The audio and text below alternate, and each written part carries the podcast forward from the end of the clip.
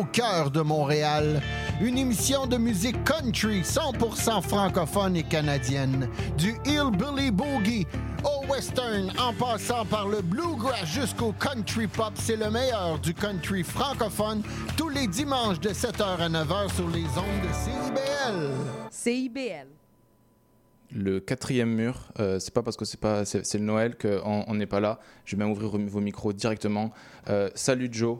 Salut. Salut Léa. Salut. P- première fois de ce euh, presque de ce bord-ci Léa pour toi parce que on avait fait du, du ra- radio-théâtre euh, de l'autre côté de la vitre, mais première fois de ce bord-ci en, en chroniqueuse Eh euh, oui. radio. Euh, J'espère que tu n'es pas trop impressionné par le fast. euh, Super, du mais décorum. pas grave. Voilà, ça, ça- ça va être très bien. Merci de se retrouver. On va se parler de, de ce réveillon. Parce qu'il est joyeux Noël. hein Et joyeux Noël. Joyeux Noël. Et Et oui, joyeux joyeux Noël. Noël. Joyeux Noël et à tout de suite pour, pour un deux heures de, de théâtre et, et- et compagnie.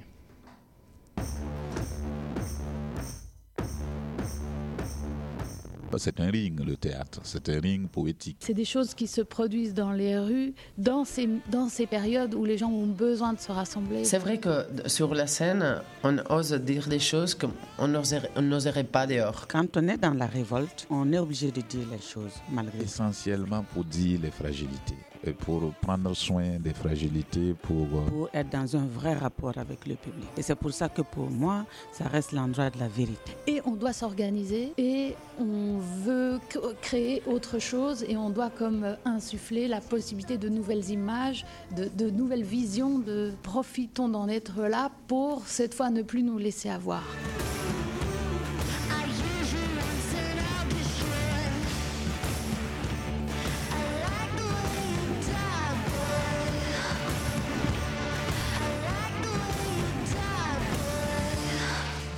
Voilà, nous y sommes.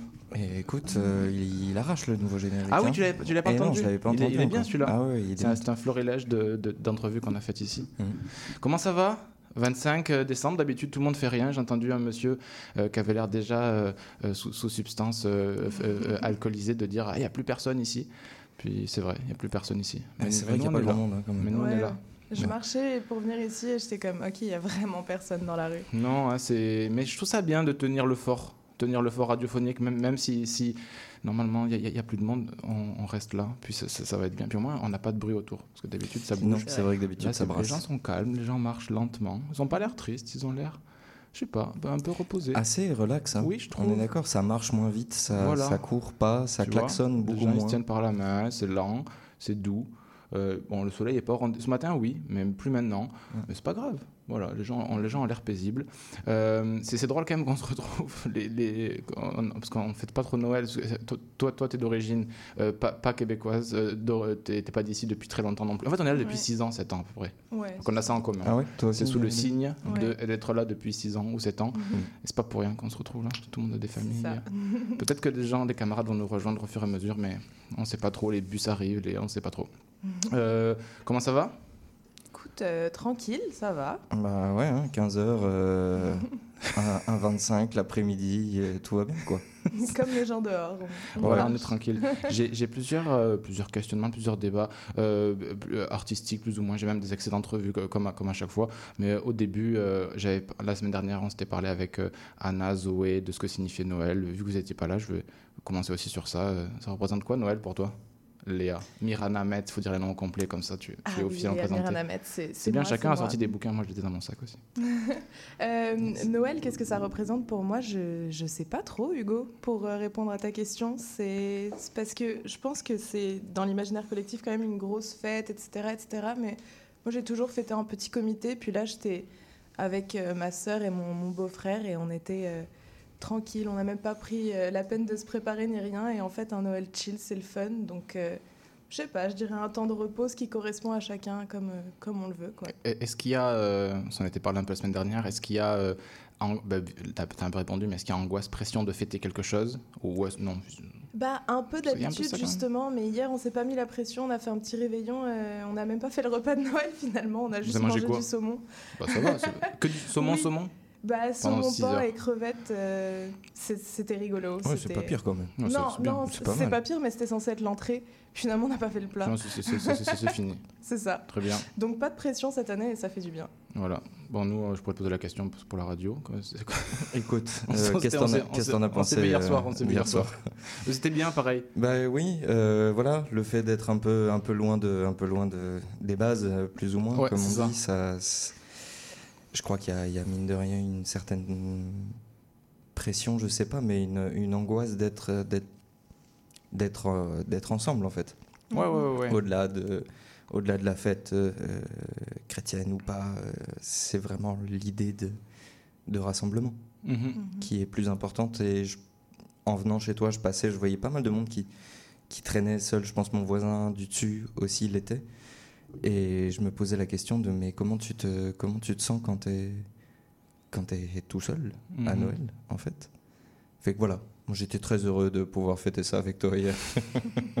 Il y a, il y a- il y a le pape qui, a, qui a fait un discours pour la messe de Noël et qui a dit que euh, penser pour, pour l'église de Bethléem où Jésus, euh, Jésus est- serait été, a été, euh, sera né, je ne sais pas trop, qui est en ce moment euh, sous les feux croisés. Mm. Donc, on a un pape un peu punk en ce Mm. moment.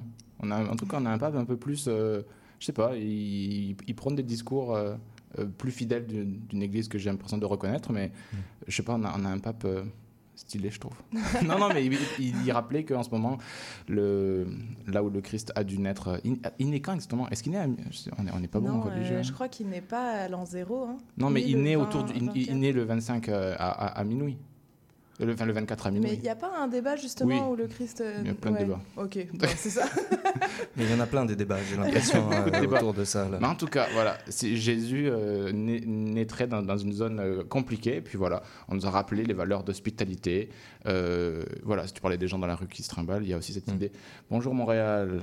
Tout- les gens, les gens s'arrêtent, font des allers-retours. c'est toujours curieux, hein, cette vitrine. Parce qu'on est vraiment fois. aquarium. On Ouais. est surexposé. c'est vrai. On est surexposé. Mais moi j'aime bien. Ah, moi j'aime bien, regarder- mais j'aime bien voir les gens. Ça, distrait des fois les interviewer. Ouais, ça Parce que moi je suis un peu dos à la, à la Mhm. ville. Mais des fois vous vous voyez, puis vous voyez les gens passer. Euh, voilà, j'avais. Je sais pas parce que ouais, je, je fasse le, le chrono tout seul aussi. Tac, regarde l'heure parce que tout ça est millimétré. Euh, on va, je vais partir là-dessus. Euh, pour, sur toi, Léa. Allez. Non, on non, non, non, mais c'est la première fois que tu viens ici. Mais je, parce que en Noël égale euh, les hasards qu'elles n'en sont pas, les rencontres. Puis on Mhm. s'était- est-ce que c'était- est-ce que on s'était rencontrés à Avignon? Oui, oui, 100%. Parce que maintenant tu fais partie du squad euh, théâtre, tout ça, tu es avec nous, tu joues beaucoup. Puis tu nous as rencontrés dans un contexte bizarre. On s'était vu à, en France, à Avignon. C'est ça, j'étais venue voir euh, votre pièce de théâtre Spartacus. J'avais adoré le, le texte et, et la pièce de manière générale. Et donc j'étais venue euh, te parler à la fin et je t'avais demandé si je pouvais acheter un livre. Et j'étais comme, est-ce que c'est OK si je te fais un virement Interac? Parce que je sais que vous venez de Montréal et je n'ai pas de cash. Tu avais dit, oui, oui, tu viens de Montréal aussi. Puis tu m'avais très gentiment euh, proposé de te contacter. Donc c'est ce que j'avais fait. Et de manière très, très étrange, je suis là aujourd'hui. Voilà, mais ça, c'est des voilà, les, les rencontres. euh, C'était quoi la phrase qu'on s'était dit hier soir Il n'y a 55 pas fois de hasard, il n'y a que des rencontres. Et Ouais, puis il y a eu ça. débat pour savoir si on était d'accord ou pas d'accord. Ouais. bah là, on, pose la question. D'ailleurs, si vous voulez nous appeler, ah, on a, un, on a un- un numéro comme le standard officiel des radios, mais je connais pas le numéro. Les gens peuvent nous appeler normalement Mm. pour dire, euh, ah, je vais, je vais vous trouver le numéro après. Ouais, Est-ce qu'on ça. est d'accord avec cette phrase-là? Salut, madame. Il n'y a pas de hasard, il n'y a que des rencontres, c'est ça Il y a la phrase? rendez-vous Ouais. même. Il y a que des rendez-vous, Ah, ouais, exactement. Rendez-vous. Monsieur Paul Éluard, on a vérifié. Oui, d'accord. C'était validé Ouais, finalement, ça a été validé. En tout cas, il y a eu des sources qui, qui, qui convergeaient vers euh, Paul Éluard. Ça m'étonnerait pas. On en pense de quoi cette phrase? Bah, excellente question. Ça dépend, euh, ça dépend ce qu'on voit dans, dans la destinée et puis dans le Exactement. hasard et comment on définit tout ça. Après, là, on part dans de la philo, mais, mais ouais, pourquoi pas, dans le sens que, tu sais, la vie, notre destinée, finalement, elle est un peu tracée en rétrospective. Est-ce que ça fait du sens ce que je dis Oui, moi je crois beaucoup à ça. Ouais, je crois beaucoup que le sens il est à, revers. À la tracé fin, en rétrospective. Ouais. tout aura fait du sens. Donc, finalement, c'était des rendez-vous tout le long parce que tu le vois à partir de la fin, tu vois. Waouh, mais ouais, quand tu le vois du oui, oui. début, tu. Enfin, c'est plus difficile à envisager, mais. C'est très Albert. Camus. Non, mais c'est vrai, de, ton destin finalement, c'est quand tu es à la fin, tu te retournes et, et Ouais. ce, que, ce, que- là ce qui s'est construit, ah bah, t'appelles ça ton destin. Et donc, tout, puisque ça a été, ça a été nécessairement. Puisque ça a Tout été. prend du sens au Voilà. final euh, Moi, quand j'aime bien au ça. bout. J'aime bien ça, la, la magie, Oui, c'est- j'aime aussi. c'est dans, J'aime dans aussi. nos têtes en fait. Ouais. Moi, c'est ça, cool. ça qui, qui me- qui me touche là-dedans. Euh, donc voilà, va- phrase validée.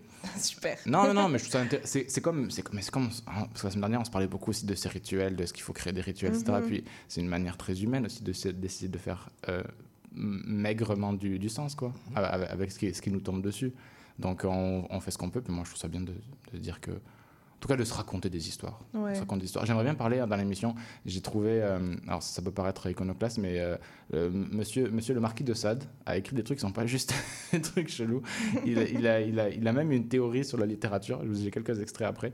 Puis je trouve ça très beau. Il a dans un, un de ses un de ses textes, il, il écrit des choses et puis justement il parle de la littérature, en quoi c'est nécessaire. On ira un peu plus tard là- là-dessus. Euh, ouais, bah quand même, euh, même si je- on, on s'est vu hier, euh, No- Noël c'est quoi pour toi, Jonathan Noël, c'est quoi pour moi? Mais c'est ça, c'est. J'ai jamais su vraiment, en fait. Euh, c'est en venant ici, en étant, en faisant ma vie de mon bord, euh, qui... que ça a commencé à, à me poser question. Mhm. Parce que tu sais, au final, quand tu es, je sais pas, proche de, de ta famille, proche de, Ouais. de, de ces gens-là, tu. Il y a une espèce de, boucle en fait qui se fait. On se pose presque plus la question du pourquoi, comment on en est là, pourquoi on réveillonne ensemble, pourquoi on, on Noël ensemble, pourquoi tout ça. Et le, le fait d'être à l'étranger fait aussi que tu commences à, à réfléchir à pourquoi c'est devenu nécessaire? Est-ce que tu as appris que ce soit nécessaire? Est-ce que Exact. ouais. est-ce que c'est fondamentalement nécessaire? Tu sais, C'est toujours la question du inné ou, ou pas inné. Oui. Et, et oui, ça, ça me pose beaucoup de questions. Ce que je sais, c'est que je suis content de pas être tout seul à Noël. ça, c'est ouais. plutôt cool. Ça, euh, voilà. Euh, après, le pourquoi, je pense que c'est une question d'habitude aussi. Puis c'est c'est tellement tout. Tu ouvres la radio, tu ouvres, Internet, tu ouvres n'importe quoi, tu, tu tombes sur des pubs de Noël et c'est toujours ce côté assez euh, Mhm. famille, groupe, euh, manger ensemble, s'offrir des choses, etc Ouais. qui est, euh, qui est je pense, tellement, tellement puissant au-dessus de nous que ça en, devient, ça en devient difficile de faire abstraction. Bah, c'est un peu une injonction en fait, hein, quelque Oui. part, d'avoir du fun puis de ensemble et ouais, de, de faire quelque chose. Mm. Mais euh, je sais pas si on a beaucoup de temps avant euh, la prochaine musique. Tu as quoi. une bonne minute. Ok, parfait. Mais je voulais juste dire, c'est ça, parce que pareil, avant, je, donc, je fêtais Noël avec ma famille proche, puis à un moment, euh, les, les choses ont changé un peu nos habitudes, et donc j'ai commencé à fêter Noël en France, parce que j'ai grandi à Madagascar, et donc à aller en France chez ma famille pour, pour fêter Noël, et c'est avec mes grands-parents qui sont, qui sont adorables et qui veulent bien faire les choses, mais qui n'ont pas du tout l'esprit de Noël.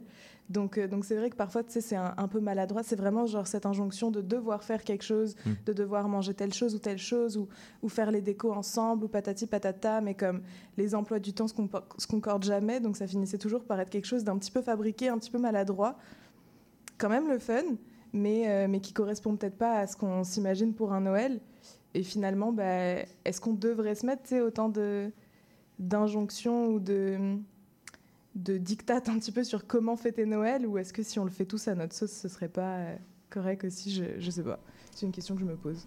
Et c'est ce que racontait un peu Vazou. Oui, c'est vrai. Bah oui, 100%. Le fait de, de- malgré tout, même, euh, même pour les, les déshérités euh, en, Mhm. tout, en tout genre, de, de- de devoir se retrouver pour, Oui.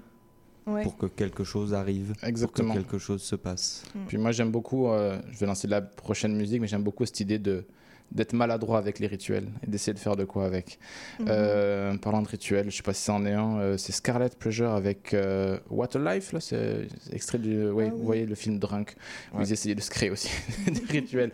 On écoute ça, on se retrouve juste après.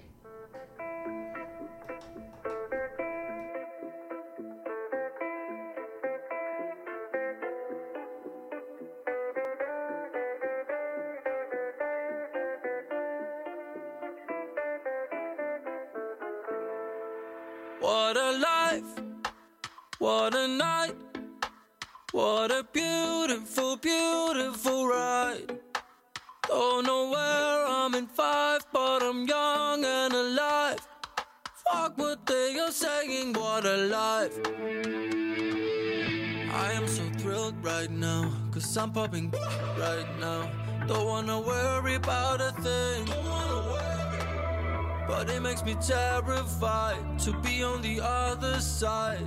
How long before I go insane? I am so thrilled right now, cause I'm popping right now. Don't wanna worry about a thing. But it makes me terrified to be on the other side. How long before I go insane? What a life, what a night. What a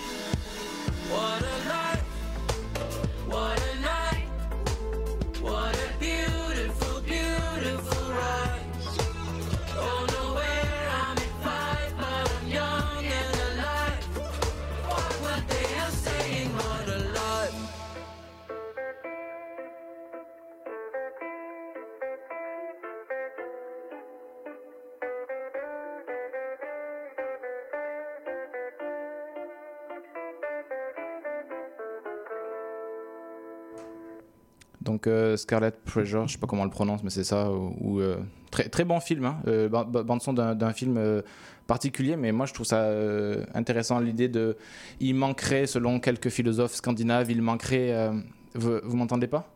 Je pense que t'es plus en. Moi je moi je le suis. Ok, mais bon, tout va bien. Ok. si vous m'écoutez avec vos écouteurs, normalement, euh, vous m'entendez résonner euh, avec les moyens du bord, mais normalement, euh, moi, je, moi, je me réentends. Ouais, fi- film où il manquerait, soi-disant, euh, 0.5 euh, degrés d'alcool dans le sang aux humains pour fonctionner normalement. Et donc, voilà, ils font des expériences aléatoires. Ouais. Voilà. Très aléatoire. très aléatoire. Euh, mais quand même, éloge de, la, éloge de la modération quand même. Éloge de la modération parce que trop, c'est trop. Mais un petit, il manquerait, manquerait deux verres de vin en fait à l'humain en permanence pour, pour fonctionner. Ouais. quoi. C'est une Personne théorie. pourrait conduire, mais C'est pas faux. Au Québec, Mais oui. Ça irait peut-être mieux aussi. c'est vrai, c'est vrai. Au Québec, tu peux. C'est vrai qu'au Ah. Québec, tu Au peux, Québec, c'est tu peux. point t'as- 8, je crois, Ouais, c'est point chose 8 comme ça. ici. Ah, ok. En France, c'est un peu moins. Bref, euh, on, était, on était resté sur une idée, moi, qui, que j'aime bien, cette idée de. Et que je, dans laquelle je me sens proche. On est arrivé, nous, un peu, euh, euh, sortant les gros conce- concepts, là, tu sais, après, les, après les, les, les morts divines, là, Dieu, on sait plus trop quoi en faire, etc. Comment on se crée du sens. Puis tu parlais, Léa, de, de, de rituels, euh, de pas trop savoir quoi faire avec les rituels, mais d'en faire pareil. Je, je suis assez sensible à ça. Et puis on parlait, de, Joe avait la gentillesse de nommer notre chef-d'œuvre théâtral euh, joué euh, euh, avant avant-hier. Je trouve que c'est des personnages, même l'an dernier, où on avait joué une pièce dans laquelle tu étais aussi, Retour à la neige, c'est des personnages qui essayent de trouver du sens dans ces rituels-là, j'ai l'impression. Ils, sont, ils partent tous et toutes d'un point, un- ils sont pas à l'aise avec euh, le rituel, ils savent pas trop comment ça fonctionne, ils essayent de s'en créer des nouveaux, puis j'aime bien cette maladresse-là de prendre le rituel comme cliché, euh, que ce soit Noël, il y avait l'idée de même de, de solstice l'an dernier, d'essayer de prendre le rituel comme cliché, d'essayer de construire par-dessus. Puis je, je trouve ça toujours tendre des personnages qui sont un peu poches avec le sacré. Mhm. Et on se rend compte tout de suite, parce que le sacré est une construction euh, narrative humaine, de comment construire du sens avec ça. Je trouve ça assez tendre des personnages comme ça. Je sais vrai, pas ouais. ça vous fait vous de, de les jouer ou, de- ou même de les connaître euh, si on en connaît, mais je trouve ça assez, assez contemporain, ce truc-là. On, de- on a remis en question beaucoup de choses, on a remis en question nos sacrés euh, euh, à différents degrés, mais comment maintenant, euh, on s'en parlait aussi de, est-ce que ça va être par le tarot où on se sent un peu envahi par ces, nos nouvelles croyances, comment on recrée du sacré, du sens, c'est maladroit, c'est difficile, et en même temps, c'est important, et la police passe. Mais non, mais ouais, je sais pas, je suis, toujours. je suis assez touché, moi, par ces tentatives-là, euh, un peu précaires, de reconstruire du sens. Je sais pas Ouais. comment vous sentez par rapport à ça. peux- Ouais, bah je. Pardon. Non, non, non, tu peux réfléchir, tu as le droit. Mais moi, moi, ça- j'aime bien ce, ce rapport-là. On essaye de, je sais pas, on essaye de fonctionner malgré tout. Puis moi, un truc qui m'a qui m'a marqué euh, entre, euh, entre Retour à la neige et euh, Vazou, c'est que les, les, les personnages qui, qui sont dans, dans Vazou sont déjà, euh, sont déjà plus ou moins des constructions Ouais, euh, sociales Mm. encore plus grandes que celles qu'on avait dans Retour à la neige. Tu sais, c'était très les petits couples euh, assez bourgeois, euh, même plutôt bourgeois. On, est, on avait vraiment parié là-dessus euh, l'an dernier. Euh, Absolument. alors que là, quand tu te retrouves avec une sorcière, Batman, une reine, euh, une dinde décédée, et puis euh, voilà, euh, tu, on, est, on est déjà. euh, je trouve que ça, ça a amené ça encore dans autre chose. C'était au-delà de la, de la construction du, du mythe social de, de Noël, de tout ça. Il y avait la construction de, du mythe de nous-mêmes, du mythe social de nous-mêmes, l'image qu'on a de, de nous et qu'on trimballe partout. Et, et j'ai l'impression que ça, ça, ça, ça rentre énormément en compte dans, dans comment on vit ces, ces tentatives de rituels-là aussi. Mhm. Qu'est-ce qui, est, qu'est-ce qui est proche de moi, qu'est-ce qui ne l'est pas, qu'est-ce qui, ceci, qu'est-ce qui cela? Ouais, exactement. Puis comment intégrer justement tous ces rituels euh, qui, qui sont quand même assez, euh, je trouve pas le mot, mais, mais carrés parfois dans nos esprits en quelque sorte, euh, pour que finalement ça corresponde euh, à notre personne, à ce qu'on a envie de faire à ce moment-là, mais aussi à nos proches avec qui on fête. Et, euh, et puis j'irais même plus loin en, dire- en disant pardon qu'il y a une, aussi un, un besoin peut-être en ce moment de, de réfléchir sur l'origine de tous ces rituels euh, qu'on a ou, ou, qu'on observe, même si on ne les fait pas nous personnellement, euh, et de c'est ça de comprendre d'où ça vient, de remettre en question un petit peu tout ça, parce qu'on sait qu'il y a énormément de choses problématiques qui sont à l'origine de beaucoup de, de ces rituels. Et dans ce cas, après, qu'est-ce qu'on fait avec ça et comment on se détache de ce fond-là, euh, comment on se le réapproprie? Et euh, je sais pas, je sais pas si c'était un petit peu divagué, mais en tout non, cas, non, je non, mais complètement. Mais moi, et puis ça en fait partie. Puis, encore une fois, je sais pas, c'est toujours comme ça que les citations, des fois, euh, qui a dit le premier, mais le dernier qu'il a dit, en tout cas, c'était Boulevard. Il avait dit qu'en littérature, il fallait partir du cliché pour ne pas y retomber. Puis je trouve Mhm. ça intéressant de traiter ces clichés-là de manière froide et d'essayer d'y aller, euh, de, de prendre tous les archétypes. Puis l'an dernier, c'était c'était ça aussi. Puis ce qu'on traitait cette année, puis ce, qui- ce que je trouve beau aussi, c'est de voir comment, avec, comme tu disais, Léa, de tout ce qu'on nous a légué, de voir comment aujourd'hui, des fois, on est très très loin des sources, de d'où ça vient, puis pourquoi on le refait, mais de prendre ça à la lettre, pourquoi il y a une Mhm. dinde, puis de cette maladresse-là, finalement, pourquoi se retrouver, ça veut dire quoi se retrouver, puis de voir des personnages euh, juste assis face à face, savent pas comment communiquer, cette espèce de truc, bon allez, il faut qu'on se retrouve, il faut qu'on fasse ensemble, même si on n'avait pas forcément envie. Puis une fois qu'on a mis des personnages dans ces positions-là, puis je dis personnages, mais c'est les humains aussi, on fonctionne aussi de manière, euh, on accepte ça, puis on se met dans la position, et ensuite on doit fonctionner avec le donné. Je trouve que ça, fait, y a une pièce de théâtre partout dans le monde tout le temps, mais on, on répond à cette petite injonction-là, puis ensuite qu'est-ce qu'on crée avec ça? Puis c'est ça que je trouve intéressant, qui peut être source de- d'absurde, mais d'humour et d'amour, pourquoi pas. Mais j'aime bien cette, ces petites obligations-là. Je disais ça la semaine dernière aussi. De... C'est pas mal des fois d'avoir des rendez-vous obligés, sinon on les créerait pas forcément. Puis Oui, qu'est-ce qu'on fait avec Mm. ça? Euh, Ça, je trouve ça quand même intéressant. De, des fois, il naît quelque chose de, de beau. Puis on se souvient, l'an- dernier, c'était pour le... Oui, parce qu'il y a le 31 qui arrive, il va falloir créer des trucs pour le 31 aussi. Mais l'an dernier, on s'est retrouvé Oui, dans un bar un aussi. bazar, ça. Puis on s'est retrouvé dans un bar pour attendre minuit. T'étais étais là aussi, on était dans un café. Dans Oh un mon bar, dieu, ouais. c'est vrai qu'on a fait ça. Puis c'est juste drôle de se dire, ok, on va dans un bar parce qu'on va attendre minuit, puis qu'est-ce qui se passe à partir de là? Et puis c'est source des fois de malaise, des fois de- d'enthousiasme, des fois de, de bizarrerie, mais Ouais. j'aime bien ces cadres-là que l'humain s'imp- s'impose, entre guillemets, à lui-même. Puis une fois que le, le, le rituel de base s'est un peu diaphanisé, puis qu'est-ce qu'est-ce qu'on fait avec ça, quoi? Ouais. Moi, ça me fait rire. C'est vrai, puis c'est aussi, tu sais, une fois qu'on s'est dit bonne année, à minuit une, t'es comme Ah, ok, j'ai trinqué avec tout le monde, j'ai dit bonne année, qu'est-ce qui change Je le sais pas trop, Ouais. probablement pas grand-chose. Mais bon, on est en 2024, 2023, de l'année qu'on veut. Mais, euh, mais ouais, c'est vrai que c'est drôle ce petit moment. Je trouve qu'il y a toujours un petit moment de flottement après le bonne année. Oui, oui, oui. oui. de, ok, on est rendu maintenant? On attendait le grand feu d'artifice euh, du destin et puis finalement on est toujours à- accoudé au bar et Ouais, puis ouais, on, on attend que la deuxième minute de 2024 passe et puis on verra la suite après quoi. Exactement. Et après, Ouais. on se le souhaite quand même jusqu'à jusqu'à fin mars. Jusqu'à mais- fin mars, oui. Est-ce que c'est est -ce c'est perdu de tradition les euh, ah, c'est quoi c'est quoi le mot on se souhaite des qu'est-ce qu'est-ce qu'on se Ah, promet des euh, c'est un mot, un mot en- au moins en trois syllabes voire Euh, quatre des... Comment Les c'est- résolutions, les résolutions bonnes Ah, résolutions. oui. quatre syllabes c'est c'est pas Quelles sont vos résolutions Ouais, pour sont vos résolutions? 2024 c'est intéressant mais flippant Complètement.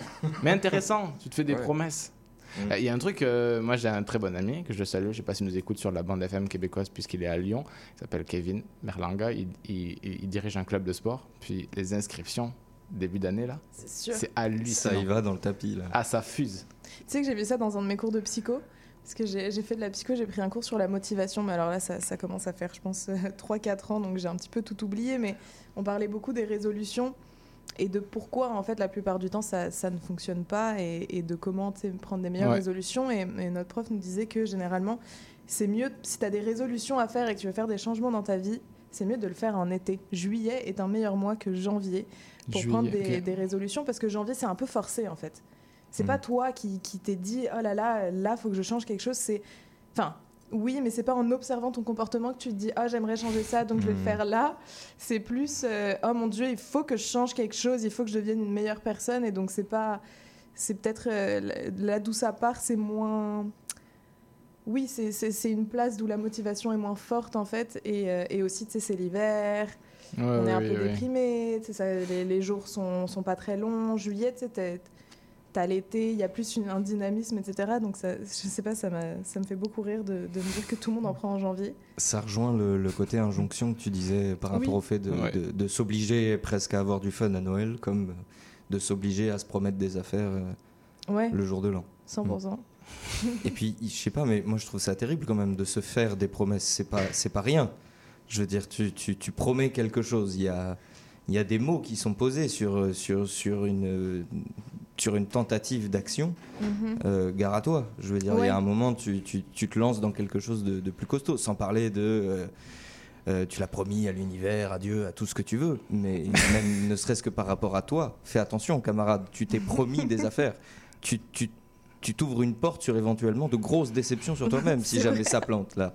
Fais attention, mon ami. C'est pour ça qu'il y, a- il y a du monde autour. C'est pour ça que tu, tu, tu prends à témoin les autres, quoi. Parce que tu te dis qu'à toi-même. euh, Oui, c'est vrai.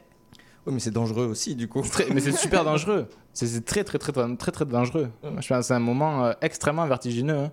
Faut arrêter Mm. de se.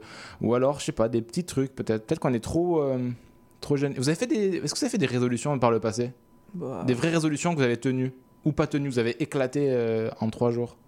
Euh, ouais, en... c'était avant, euh, avant le nouvel an. Quand je suis arrivé au Québec, je m'étais Ouais. pris la résolution d'arrêter de fumer. Ouais, je, Ah bah, je- hein. j'osais pas dire ça. Je Voilà. n'osais pas dire la Ah bah, cigarette. ça, ça a super bien marché. Six ans après, me voilà encore à mon paquet par jour. Et puis, on, est- Mais on en est toujours au même point. Est-ce que tu croyais, t'y croyais très dur? J'y croyais dur comme fer. J'y croyais dur comme fer. J'ai tenu deux semaines. Ok. Est-ce J'ai tenu deux semaines et puis euh, la pente fatale. que tu as fumé une dernière cigarette le 31 en te disant celle-ci pour. Ça ressemblait à Toutes quelque les chose prochaines comme ça. Juste avant de prendre l'avion, je pense. Ah ouais Juste avant de prendre l'avion, je m'en suis grillé une dernière. J'ai laissé le paquet et, euh, et je suis monté dans l'avion. Bah dans l'avion, Euh, dans l'aéroport où t'avais pas le droit de fumer ou voilà. sous hein, euh, Voilà, là. Ouais, voilà, à la fenêtre du, du- du cockpit, mais euh, Juste à côté du kérosène, c'était vraiment ma meilleure club. C'est le, le risque, le risque toujours. Euh, ben voilà, on arrive bientôt à la moitié. Puis là, c'est une musique, euh, c'est tout, c'est tout frais. C'est, c'est toi, Joe, qui m'en a parlé hier soir. Du coup, je le mets. Saint-Levant Ouais, exactement. oh, yeah. C'est Saint-Levant, c'est, c'est, c'est, c'est- voilà, parlant de résolution, il y en a une là. From Gaza with Love. Donc c'est Saint-Levant. Merci pour le choix musical, ça déchire. avec plaisir.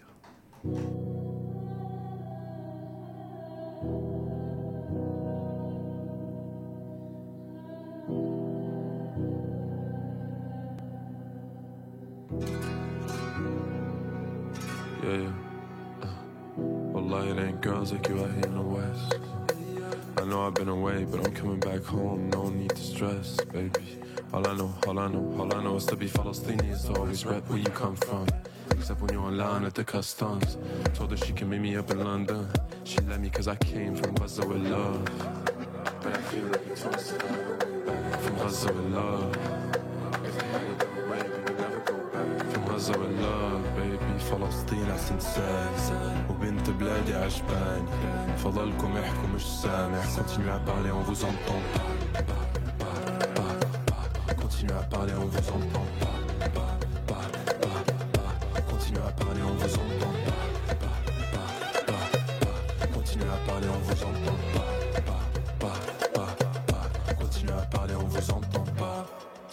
Somebody tell Bella Hadid Let's change that to Abdul Hamid Now I mean to come off too strong بس الأصل فلاحي I'm planting the seeds Yeah, I need I could get you what you need But I hate it when the text go green Do you miss me or did you leave, baby? Came from Gaza with love But I feel like it's forced to go back From Gaza with love back From Gaza with love, baby فلسطين أحسن سالي وبنت بلادي عجباني فضلكم احكوا مش سامع Continuez à parler, on vous entend pas. Pas, pas, pas, pas. Continuez à parler, on vous entend pas. Pas,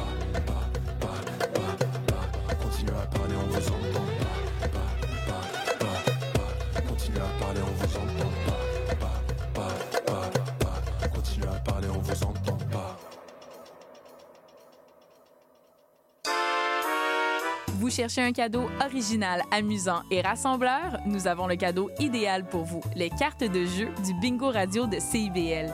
Pour moins de 10 offrez un livret et la chance de gagner jusqu'à 3500 en prix. Pour connaître le point de vente le plus près de chez vous, consultez la liste sur notre site web au cibl1015.com sous l'onglet Bingo Radio de CIBL. N'oubliez pas que dès le 7 janvier, le bingo change d'heure et sera diffusé en début d'après-midi, les dimanches, de 13h à 15h sur les ondes du 101.5 FM.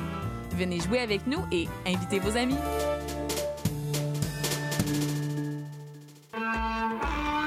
Voulez tout savoir sur la musique, la chanson, la danse traditionnelle québécoise, eh bien, excusez-la pour vous. Chaque semaine, nous vous donnons rendez-vous pour explorer avec vous les dernières tendances en musique trad, mais aussi avec des performances en direct ou des entrevues. En compagnie de Marc Bolduc, chaque semaine, le dimanche à 18h, en rediffusion les mercredis, 11h, sur les ondes de CIBL 101.5.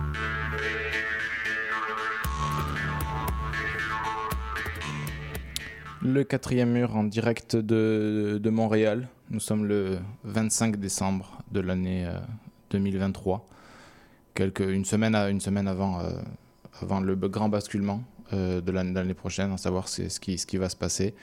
La semaine dernière, on a hésité euh, de faire un- une, espèce de bilan de l'année. On trouve ça, à la fois difficile de se dire qu'est-ce qui, est-ce qu'on a retenu? Est-ce que vous avez fait votre pon- propre. euh, Après, on s'en va vers, vers l'artistique? Est-ce que vous avez fait une espèce de. de est-ce que vous avez un, bilan de l'année? Est-ce que vous avez tiré des leçons? Est-ce que euh, vous avez compris des choses euh, de manière euh, significative?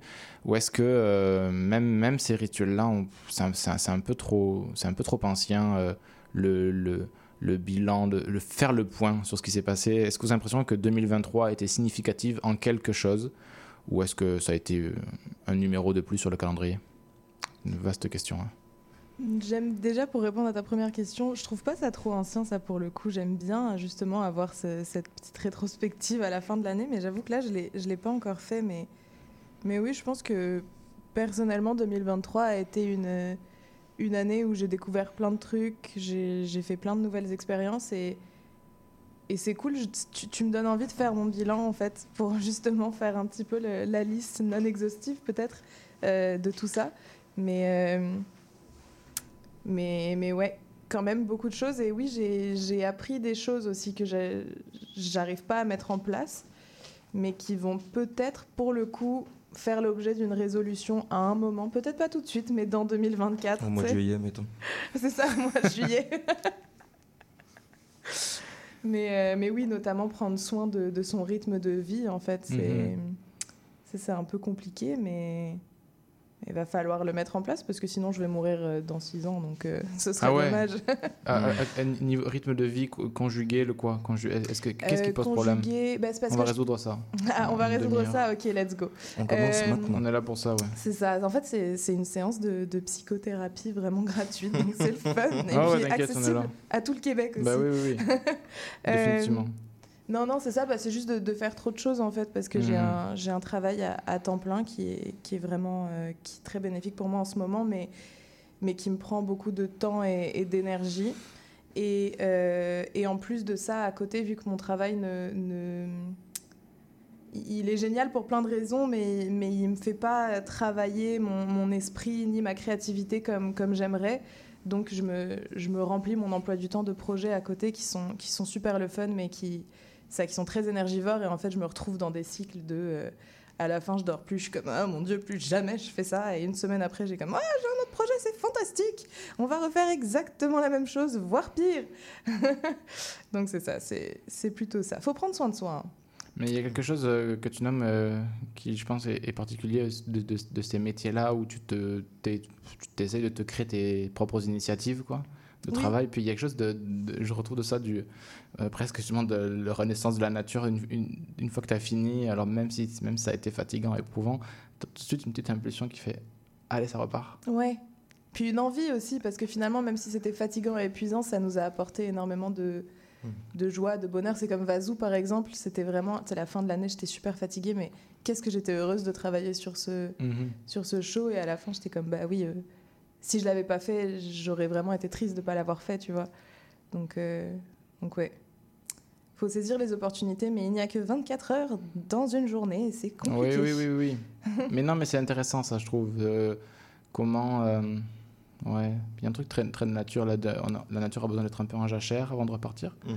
Puis en même temps, euh, il y, y a un mode quand même de travail où on a besoin d'être euh, plutôt tout le temps sur le, sur le front, quand même. Ouais. Et donc, conjuguer ça, c'est particulier. Mais en même temps, c'est ça. Si tu ne crées pas tes opportunités, ça arrive pas n'importe où. C'est un peu la guerre, Mm. l'art, quand même. hein. Ah oui, quand même, oui. Donc, euh, ouais, non, non, mais faut- on, va- on va pas être, on va pas être pessimiste tout de suite, mais non, mais il y a un truc quand même d'être un peu toujours sur, Sur le le qui qui-vive. sur le Oui, qui vive, constamment. ouais. Ouais. Sur le- il faut, il faut y aller. Non, mais c'est vrai. Non, non, je j'ai pas encore. Euh, Je, je, je, je tends mon livre, mais je suis pas encore prêt. Mauvais meublé. Non, non, non, mais. Non, mais moi, non, je sais pas pourquoi. bah, je sais pourquoi je l'ai pris, ça. Parce que je, lisais, c'est dans un des textes de Sade où il, y a un. Je sais pas ce que c'est un chapitre, je sais pas comment il appelle ça, un texte, un essai en début, il s'appelle Idées sur, sur, sur les romans. Puis je trouve qu'il il, parle de l'art en fait, il, parle de, de, l'art en général. Et puis je je sais pas, il, questionne justement de lui, et en même temps il se contredit lui-même parce que sa vie a été une contradiction, que il faut pas justement faire de, de, de- alors lui il parle de l'écriture, mais c'est applicable à bien des affaires de l'art, de ne pas faire euh, euh, de l'art pour, euh, je vais le dire modernement, de pas faire sa propre psychanalyse et mettre ses propres Mhm. démons dedans. Alors qu'on sait que lui, il a écrit justement euh, Ouais. en prison, euh, de- dans, dans ses galères, tout ça. Mais ça, je trouve ça intéressant, j'essaie de retrouver la phrase, parce que je ne vais pas trop citer euh, euh, trop loin. Hum, mais je pense que c'est pas mal ça. Hum, ouais. C'est- C'est du bon temps de radio, ça. C'est du bon temps de silence, de réflexion. Mhm, tout à fait. Euh, il dit ne l'adopte pas, l'adopte, c'est- c'est c'est- c'est ton travail, ta passion, ne l'adopte pas surtout comme un secours à ton existence. Voilà ce que je disais, euh, psychologie Mmh. moderne. Ton travail se ressentirait de tes besoins. Tu lui transmettrais ta faiblesse, il aurait la pâleur de la faim. D'autres métiers se présentent à toi, fais des souliers et n'écris point des livres. nous ne t'en est- nous ne t'en estimerons pas moins, et comme tu ne nous ennuieras pas, nous t'aimerons peut-être davantage. Ah, waouh. Hey, c'est. Ah, Sois de- prêt. Ouais, ça, On t'attend au coin c'est- du, au coin du mur. C'est Sois pas parce que tu vas mal que tu dois utiliser Oui. ces formes artistiques pour. euh, au, au contraire. Et sinon, ton art se ressentira de tes propres détresses. Fais autre chose et ça- on, on va t'aimer pareil. Et en même temps, c'est quelqu'un qui a écrit dans une. Il a quasiment tout écrit en prison, dans une forme de grande détresse. Donc, euh, Et, en même temps, il était, il était déjà en prison à cause de ses écrits, si je me Oui, oui, souviens oui, bien. euh, oui, oui, qu'il y a- c'est- cause-conséquence, une- hein. Oui, voilà, il y, a, il y a une certaine justesse, mine de rien, dans, dans son principe. Mais je, je sais pas, je trouvais ça, je trouvais ça drôle ou, ou pas drôle, je sais pas, mais il y a, il y a- il y a beaucoup. euh, Bonjour le Québec libre et indépendant. Je sais pas s'il est libre ou indépendant. Indépendant, pas encore. Il est libre en tout Il est cas. libre, on ne sait pas. Mais c'est vrai qu'il y a- il y a beaucoup dans, dans, dans, dans l'écriture, dans la littérature. Si vous voulez pas aller vers là, on peut, on peut ne pas aller vers là, mais moi je voulais aller vers là. De, de vraiment d'essayer de, de mettre un peu, on dit souvent mettre nos tripes ou mettre. euh, Il y, a- il y a beaucoup un, un- un rapport même euh, à. À la, à la densité biographique, euh, de, de parler de soi, etc. Puis j'ai- j'aimais bien ce- cette position-là, évidemment euh, ironique aussi, de, de dire ne, ne, te- ne mets pas en scène tes propres, tes Mhm. propres douleurs, ça se ressentira, tout ça. Tes propres peines. Ouais. Et, et surtout l'idée de dire euh, euh, on, on va pas te juger si tu si t'écris pas. Au contraire, on Ouais. t'aimera peut-être que tu vas pas nous emmerder avec tes trucs. Quoi. Et c'est là, moi, ça, ça me fait penser. Ça me fait penser à, à des passages dans L'être à un jeune poète Ouais. de Rilke. Ouais. Il y, a- il y en a plusieurs qui m'ont marqué comme ça. Qui, un notamment qui est si imagine-toi, tu veux écrire, certes, très bien, mais imagine-toi qu'on t'interdise d'écrire. Est-ce que tu en mourrais ou non? Si, tu- si la réponse est oui, écris. Si la réponse est non, fais autre chose. Et après ça, il embarque encore dans, dans autre chose, mais j'ai l'impression que c'est des périodes où l'art, la- la- l'inspiration créatrice, etc., sont des, sont des choses extrêmement, extrêmement, euh, bah, pour revenir, mais on, sacrées, en fait. Que tu tu- t'es pas, là pour, euh, t'es pas là pour toi, tu es là pour euh, l'autre, tu es là pour plus grand que tout ça. Bon, C'est vrai qu'on a, on a l'air peut-être un peu moins là-dedans en ce moment, mais euh, est-ce est-ce qu'on a tort de- d'être un peu plus loin de ça ou pas?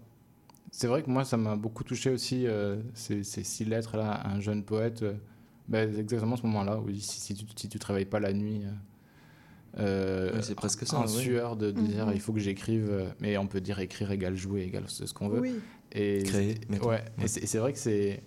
Et en même temps, je comprends qu'il y, a- il y a beaucoup de, euh, de lignes de, de réflexion en ce moment, de essayer de décorréler aussi ce, ce métier-là d'une forme de passion. Passion qui peut aussi qui veut aussi dire étymologiquement souffrir, quoi, qui essaie de décorréler le- ce truc-là d'une passion et de. Et je comprends ces, raisons-là, puis hein, de justement de prendre soin de l'individu et puis d'essayer de décorréler euh, ce, métier-là d'une passion, donc quelque d'un peu débordant. Et en même temps, c'est pas vrai que je m'y reconnais tant que ça. C'est vrai que j'aime bien qu'un poète te dit ça, te dit, euh, bah, si tu te réveilles, tu dis, bah, je pourrais faire autre chose, faire autre chose.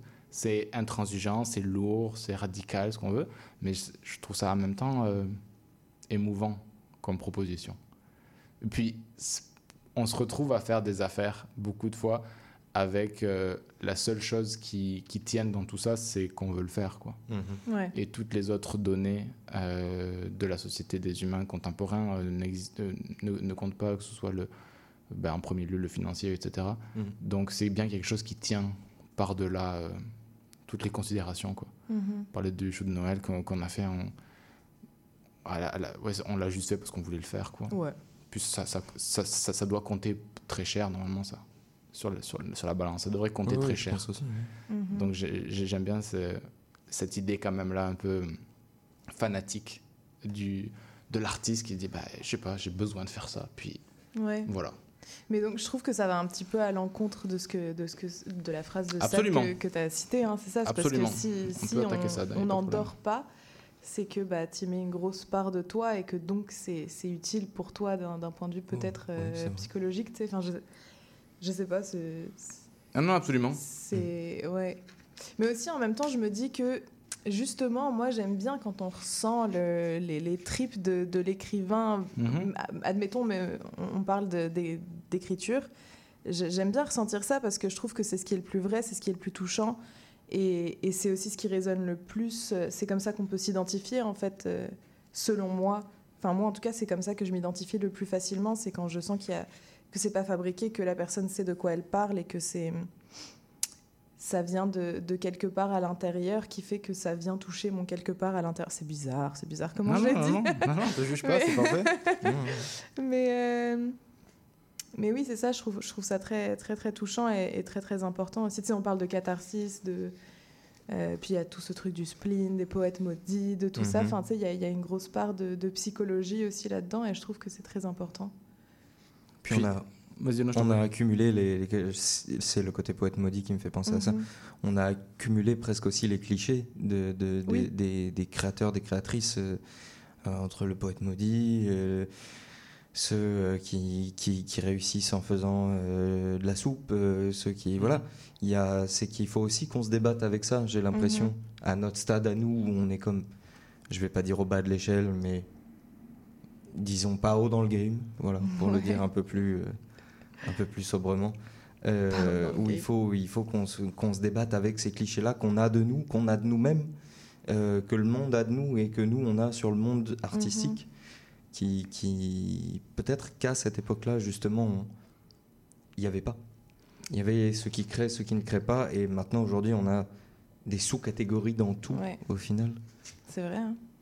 Mais pour, pour clôturer aussi, euh, euh, ce qu'il ce qu'il dit là, c'est la, c'est la parole du, euh, de, de l'éditeur qui met une note lorsque ça dit ça, et l'éditeur commente en fin de, en fin de texte, c'est quasiment ironie sur ironie, il dit, l'éditeur, belle dénégation du ci-devant marquis qui réduit à la misère tente de vivre de sa plume. C'était un gars qui euh, fait, fait, Ouais. fait espèce de morale un peu hautaine de dire, bon, mettez pas vos troubles dans le texte, tout ça. C'est un gars qui est enfermé à la Bastille et qui se dit, pour m'en sortir, je vais aller écrire des textes érotiques, philosophiques.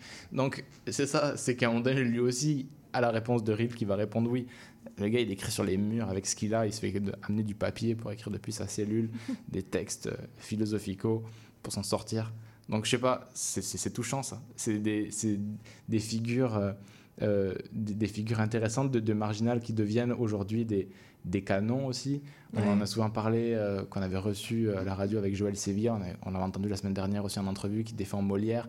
Puis Molière, Molière, c'est c'est pas les c'est pas les bustes en, mar- en marbre qu'on voit aujourd'hui. Euh, Mo- Molière, c'était un gars qui ouais, cherchait la merde euh, partout Ouais. sans, sans la chercher en fait. Il essayait de, de, de- faire de monter sur des tréteaux euh, des planches, il appelait ça théâtre. Et il y a quelque chose de, de- beau là-dedans et, et- et qui est très loin de, je, je sais pas, d'une forme de psychologie de l'artiste. C'est juste qu'il y avait une espèce de volonté de faire plutôt que rien, quoi. Ouais. Puis moi, ça m'inspire. Je trouve ça, je trouve, je trouve ça joli. Euh, ça- voilà, c'est ça, sans, en faire de. Évidemment qu'il faut prendre, euh, surtout aujourd'hui ou depuis même quelques mois, je trouve que ça, ça se parle beaucoup dans le, dans le milieu euh, théâtral québécois. Je ne sais pas si vous avez suivi tout ça, mais ces réflexions-là par rapport au financement qui sont de tout, le temps, mais de voir de ce refus-là de faire si on si on n'est pas rémunéré, ce qui est une très très belle euh, Maxime, euh, ce qui est une très belle théorie, mais comme partout dans les théories, on ne vit jamais en théorie, mais ce qui est une très belle théorie, mais qui dans les faits se peut pas. Et puis, qui on condamne le plus si on s'interdit de faire des spectacles? C'est nous, quoi. Ouais. On- on- C'est pour ça Bah qu'on fait ouais. pas grève. Parce que Et qu'on ne bloque- peut pas faire peut grève. pas faire je pense grève. pas que ça tiendrait. Non, mais non. Non, je, je pense pas. J'avais une métaphore, je sais pas ce qu'un veau, mais je l'avais dite. euh, je trouve que si les artistes font grève, c'est un peu comme s'il y avait la pression euh, Lysistrata, mais une Lysistrata nymphomane. C'est une Lysistrata qui, tu sais, qui fait la grève Oui, du sexe, puis qui, Ouais. au bout de deux jours, dit Bon, bah, c'est bon, j'avais la grève. Ouais, quoi. ça, Ouais. je peux pas m'en empêcher. Donc, euh, on a un peu des Lysistrata nymphomanes, donc on n'a pas trop nos, nos moyens. Ce sera un beau texte de. Non, c'est pas vrai. Allez, Ce spectacle de l'année Ce prochaine. sera un bon essai euh, de ces petites politiques. Non, mais il y, a- il y a Noël ce truc- 2024, ça les gars. Noël il y a- 2024. Il y a ce truc-là, je trouve, d'un peu de. On n'a pas les moyens de. de- il faut qu'on trouve ailleurs, parce que si on se bloque nous-mêmes, euh, on n'est pas grave. Salut Montréal Genre, ça pas si on leur parle. eux. Des fois, ils pensent qu'on est Je prêt suis pas sûr que les micros de dehors soient ouverts. Si Si, ils sont Si, ouverts si, normalement. Ah, ok, cool. bah, Je sais pas, après. euh, Oui, normalement, oui. Normalement, ils sont ouverts. Mhm. Je me souviens quand je suis arrivée ici en ma première année, je suis passée deux trois fois devant CIBL et je comprenais rien. J'étais comme ah mais ça vient d'où euh, les voix euh, quoi? Et j'ai mis comme deux trois passages avant de comprendre Ouais, que c'était une radio. au début. Ouais et que les gens étaient en live en train de parler Oui. et qu'on entendait dans la rue. J'étais comme hein? Non, mais je trouve que c'est le meilleur c'est cool. spot.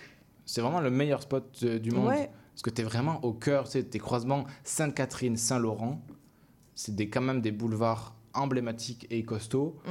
Tu es au centre, tu pas loin du quartier des affaires. Tu es en Place plein dans la place des côté, arts. ouais. Et avec cette ambiguïté de qu'est-ce qu'elle a d'art et tout ça, il y a, il y, a, il y a- il y a beaucoup de monde qui se croise. Je trouve que c'est un. Voilà, toutes ces Radio-Canada, pour rentrer, il faut passer 55 portiques. Mhm. On a essayé de passer de force, donc on a pas. On, a, on s'en est rendu- on a- Eh oui. on a pas Eh réussi. oui. Ah ouais Non. Ça aide pas. Non, non, Non, j'y étais pas, j'y étais pas. je, je me désolidarise. Mais non, on voulait discuter, on voulait discuter. on discutait ok c'est bon. Non, mais c'est un, c'est- c'est un- c'est un putain de château fort. Ouais C'est un truc de, avec des Eh oui, portiques de sécurité. Là, t'es dans la cité. Puis moi, j'aime bien ça. Un rapport, euh, t'es au milieu de. Je trouve que c'est- c'est- il y a un de moi qui vient d'ailleurs. Je trouve qu'il y, a un- il y a un petit côté âme de Montréal quand même. Il y en a Ouais. plusieurs endroits ici. Mais je trouve que ça représente un peu Montréal. On a, les- on a le Cléopâtre, il n'y a, pas très- y a- il y a pas Mhm. très loin, qui essaie de, on essaie de le fermer depuis euh, dizaines d'années, qui refuse de vendre. Euh, je sais pas. Je trouve Il y a le même musée très, très, très ultra contemporain en soi, puisqu'il Oui, a ouvert ses portes là il y a quelques semaines, je crois. ah ouais il a réouvert? Le, le Le- même, pas le, Ouais. pas le MAC, le, Ah, le même, qui Ouais. est le musée des mémoires de Montréal, ah d'accord oui qui je trouve est à la meilleure place, effectivement, quand tu le dis comme ça, effectivement qui est juste en face de nous. là. Ah putain, oui, il est là, oui. ouais Oui, oui, vraiment oui, juste mais allez faire un tour, c'est- c'est c'est vraiment beau euh, dedans. Ah ouais. ok mais j'irai faire un tour Ça vaut le coup. Ah, mais on fait de la pub gratos, c'est bien. Musée des Mm. Mémoires de Montréal. Musée des mémoires de Montréal. Euh, centre des mémoires montréalaises même, Ok. c'est écrit euh, d'ici, je crois. oui Et puis tu as la belle province. La qui Belle Province, ouvre 24 euh, heures sur 24, Mm. qui vendent des hot dogs et des poutines euh, Voilà. non-stop. Non, mais je sais pas, je trouve qu'il y a un truc. non c'est vrai c'est cool Une on est sur le plancher des vaches quoi Ouais, ouais, ouais. Ouais. T'as une patinoire là l'hiver qui devient euh, place de place du FTA euh, quand quand la, c'est le d'ailleurs, la festival. patinoire là, euh, il fait, c'est blindé hein. il fait pas froid d'ailleurs. Non, un problème de effectivement. température. On- on- tout- la, la semaine dernière, Non, on avait euh, les vœux de Anna et Zoé étaient pas mal. euh, euh, avoir de la neige à Montréal et la Palestine libre. Bon, C'était deux, deux, deux échelles, mais ça, ça- ça peut, ça- ça peut se combiner. c'est ça Bah, on a ni l'un ni l'autre pour le moment. ouais pour l'instant on n'a c'est pas, on été écouté. Et on a zéro neige. Ça, c'est triste. Hein Parce que quitte à faire froid, il peut faire beau quand même. Et écoute, Oui. pour vrai, euh, 6 C'est degrés, moi je le prends. C'est catastrophique, mais là c'est le tropical qui parle. Euh, je suis désolé les gars, mais moi 6 Fact degrés, je suis news. bien là. pour vrai je te comprends Mm, mm, Il fait 6 degrés en ce moment? Ouais, ouais. Oh mon dieu. Ouais Oui, parce Ah ouais, qu'à CIBL exact. et euh, au quatrième mur, on a aussi un bulletin météo. Ouais, ouais, on vous, on vous fait tout. On vous fait tout en direct. De Puis- la littérature à la température en 30 secondes. Ah ouais, d'ailleurs, toi, tu t'as plein de poésie. Euh, je, je vais meubler euh, deux minutes sur un truc. Après, tu peux lire un poème, Ou- Oui, tout à fait. ce que tu Je veux. vais essayer de, de trouver. Apparemment, on est la pleine lune la plus longue de l'année. Donc, je sais pas ce que ça veut dire. Je vous le livre. Euh, voilà. Bah, c'est marrant que ça concorde avec la fin d'année, renouveau, Ouais, etc. hein. Parce que tu sais, pleine lune, euh, ou alors c'est nouvelle lune. En fait, je dis, Je comprends je pas. vais arrêter de parler, je n'y connais rien en La astrologie. lune de décembre porte le nom de lune de froid. Ok. On le mentionne parce que le lien ne sera pas vraiment évident cette année, le froid n'étant pas au rendez-vous. Jusque-là, on est Bon, d'accord. voilà. En moyenne, moins 20, voire moins 30 au cours de ces deux journées. Ce ne sera pas vraiment le cas à Montréal. Non. Donc ce qui est intéressant, disent des météorologues, c'est que cette pleine lune sera visible longtemps car elle est rapprochée du solstice d'hiver, donc de la nuit la plus longue, le soir du 26 décembre. Eh, c'est c'est demain. La lune se lèvera à 15h35 pour se coucher à 8h33 le matin du 27 décembre. Ah oui, On hein. parle donc d'une durée de 16h58 minutes. Or, la nuit durera 15h17. La lune, pleine lune, aura donc, aura donc, il manque un mot, je pense. Ah non, aura donc toute la place pour briller dans le ciel de fin décembre. Bon, tu vois, Ouais. rituels qui n'en sont pas. Qu'est-ce que ça veut dire? Mais non, mais parce que tu sais, pleine lune, euh, c'est aussi, me semble, si je confonds pas avec nouvelle lune, mais en tout cas, euh, un, un moment, tu sais, pour, euh, pour réfléchir à, tout ce qui se passe. Tu sais, je travaillais dans un bar à un moment aussi et on disait que les gens étaient fous les soirs de pleine lune. Et pour vrai, Oui. c'était vrai. Et les loups-garous C'était aussi. vrai. Oui, les loups-garous aussi sont fous les soirs de pleine lune. T'en- T'en as mais- vu beaucoup? Oh là, dans les bars Des loups-garous Oh là, Oh, si tu savais. C'est vrai c'est vrai que les gens, ouais, il y a une certaine euh, électricité. Oui, Ouais. les gens étaient plus, plus sur les nerfs, plus à Mhm. fleur de peau, tu sais, plus excités dans un bon ou un mauvais sens, dans Je le comprends, sens euh, ouais, euh, fun ou bien énervé, tu sais. Euh, mais c'est ça en tout cas, et je trouve ça rigolo que ça arrive juste avant le- la nouvelle année où, justement on a parlé des résolutions, etc. Euh, Oui. Je sais pas, peut-être un bon moment pour, pour réfléchir à tout ça, qui sait. Exactement, avoir euh, toute une nuit pour réfléchir. Est-ce que tu as trouvé un poème, Joe? Oui. Magnifique. Je me demande juste si je l'ai pas déjà lu ici. Bah, à la limite, euh, les gens ils diront Oh non, encore le même poème qu'on a lu il y a, six... il y a un an et demi. Il y a, il y a deux ans. Bah, vous allez le remanger. Parce qu'il Écoute. faut, il faut bien redire les mêmes choses deux fois. C'est quoi, dernière conférence? C'est euh, Mathias Sénard dans Dernière communication de la Société proustienne de, Barcelone, pas de Babylone. Euh, et la partie de ce texte-là, c'est faire concurrence à la mort. bah, C'est parfait, on t'écoute. Le vide, l'absence, le froid. La théorie des vases communicants remplis d'alcool nos cœurs azamosques. L'un en face de l'autre, nous buvons sans savoir qui nous buvons. Nous nous aimons sans comprendre cette vérité première de la vodka. Le givre, la glace ne font pas oublier le feu. Voilà. C'est beau. Ça déchire. Il y avait un point Mathias. d'interrogation après beau, je me trompe. non, c'est très beau, Mathias Sénard. Non, non, c'est C'est c'est- assez beau, oui. C'est très beau, mais ça me, ça me fait penser beaucoup aux, aux pièces de Hugo qui sont souvent autour de l'alcool, si je Autour ne me du trompe givre, pas. du feu et de la vérité première de la vodka. Oui. Il faut. Et des, il faut des admettre. contraires, ouais. Oui, entièrement. Ouais. Bah, Mathias Sénard, euh, ouais, je lui ai, euh, je sais pas comment on dit, hein, piqué? Des trucs, emprunté? En littérature, en, en littérature, on emprunte. Ouais, c'est ça. C'est c'est le philosophe euh, Michel Serres qui disait la différence entre la littérature, euh, la poésie, mettons, et, et le commerce, c'est que, mettons, si je te, je te donne un kilo de blé, tu me donnes, euh, je sais pas, tes 3 dollars, euh, tu as un kilo de blé, puis tu n'as plus tes 3 dollars, moi j'ai mes 3 dollars et j'ai plus mes, mes kilos de blé.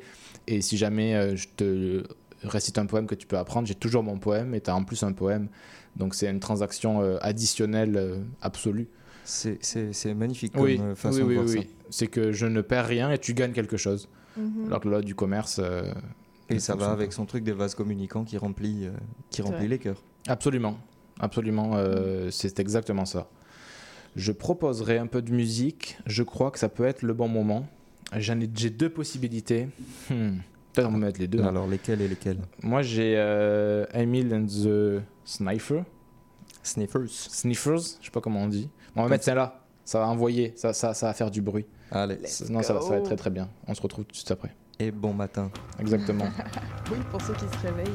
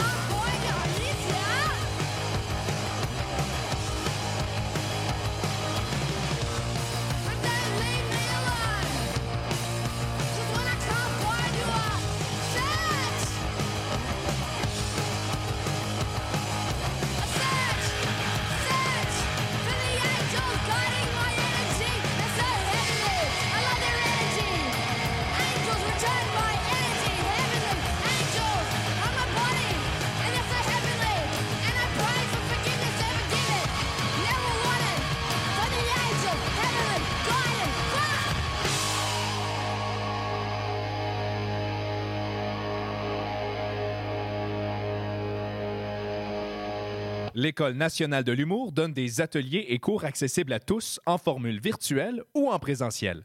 Et cet hiver, il y en aura pour tous les goûts. S'initier à l'humour, créer son podcast, s'essayer sur la scène, écrire son premier roman, améliorer sa plume pour animer ses réseaux sociaux et beaucoup d'autres. Ces cours sont un endroit idéal pour venir chercher une compétence dans ta vie de tous les jours. Tu pourras échanger avec les autres en classe et bénéficier de l'expertise de nos super profs. Pour t'inscrire, il faut te rendre sur enh.qc.ca. Les cours commencent après les fêtes, une bonne occasion pour en offrir à tes proches. L'École nationale de l'humour travaille chaque jour pour ton prochain fou rire. Néo-Québec tous les dimanches de 13 à 15h sur CIBL 101.5. Entrevue, chronique, débat, musique. Néo-Québec, le regard québécois sur l'actualité locale, nationale et internationale. Dimanche 13h-15h sur CIBL 101.5. Animé et réalisé par votre serviteur Cyril Equala. Nous y Absolument, euh, il, faut, il faut- Voilà, c'est fini. Ah non, c'est- là c'est maintenant. Là, là, là, c'est le générique. Là ça commence. On parle dessus parce qu'on est vraiment euh, fancy. Puis on arrive à faire des, des- des transitions. CIBL 105 Montréal. CIBL euh, 101.5 Montréal, ici le, le quatrième mur. Euh, on, parle de, on parle de la vie, hein. c'est ça, hein. on parle de théâtre Eh oui. et, de, et de la vie, on, on parle de beaucoup de choses. Je me rends compte que j'avais un extrait, puisque l'extrait que j'allais vous lancer, il dure 20 minutes et c'est pas celui-ci, donc je vais le retrouver.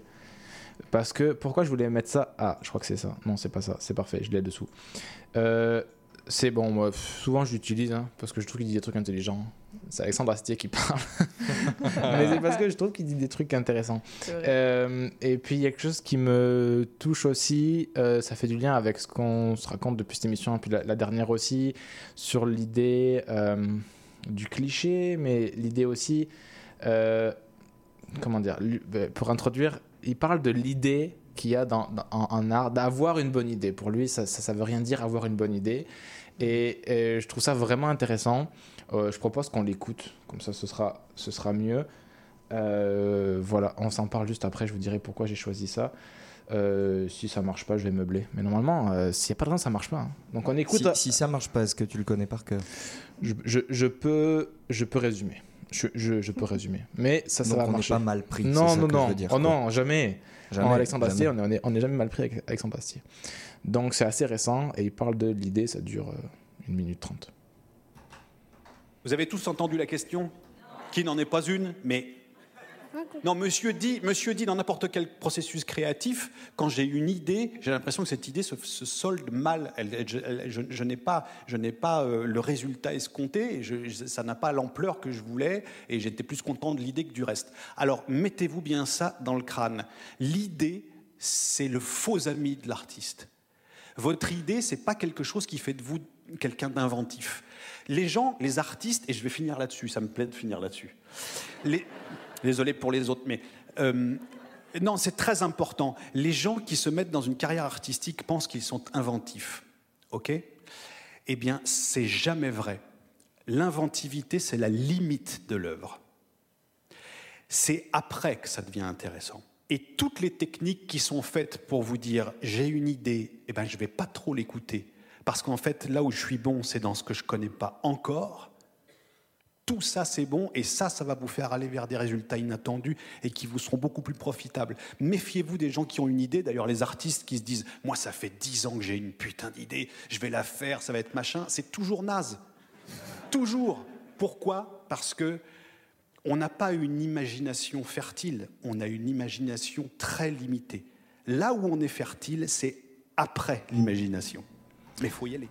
Alexandre Astier, mesdames et Eh oui, messieurs. même, Mais j'aime bien parce qu'on peut critiquer, c'est pas, c'est pas le, Ouais. c'est pas Dieu. C'est intéressant. Non, je, oui, t- tu, as- tu as l'air, euh, comment on dit, Cir- circonspect, Dubitative. dubitative. Non, même pas. T'as le droit. Non, mais Euh, c'est pas parce que c'est Astier que t'as pas d'être euh, je le sais, je le sais. Mais non, justement, je trouvais que. Bon, la fin, peut-être. euh, Enfin, mettons que je suis peut-être pas d'accord entièrement à 100% avec tout. Mais, mais je trouve qu'il a mis des mots sur quelque chose que je n'arrivais pas à exprimer nécessairement avant. Mais par rapport à ce que je ressentais moi-même, tu sais, de, de ce truc de comment mettre en place une idée et, et est-ce qu'une idée est bonne? Est-ce que. Est-ce qu'avoir une idée de ce à quoi ça doit ressembler à la fin, c'est vraiment bien Parce que finalement, est-ce que est-ce que tu arriveras à ça ou est-ce que c'est c'est pas le processus qui serait le, le plus intéressant et le plus significatif? Donc, euh, non, j'ai beaucoup apprécié ce- cet extrait, malgré mon air dubitatif. Écoute, moi je, rebondis un peu aussi. Je ne sais pas exactement si je suis complètement d'accord avec ce qu'il dit ou pas. J'avoue, euh, j'avoue que je trouve ça intéressant ce côté. L'idée, c'est en soi la première marche de, de quelque chose qui, qui va plus loin et que si tu t'accroches à, à juste une idée, ça devient figé. Hum, donc je suis, ouais, voilà, c'est le genre de, de- de- de discours qui est compliqué parce que tu as envie d'être à la fois d'accord et en même temps il y a quelque chose dans le fond qui te, qui te fait douter. Alors est-ce que c'est parce que moi aussi depuis 10 ans je m'accroche à une idée et que vous allez voir ça va être génial? Pe- Peut-être, peut-être. Peut-être, il y en a quelques-unes comme ça où je les ai en tête depuis des années et que je sais pas quoi en foutre et que je me dis faudrait peut-être faire quelque chose. Donc peut-être que je le prends un peu perso en fait ce qu'il est en train de raconter. Ce qui veut probablement dire que c'est juste.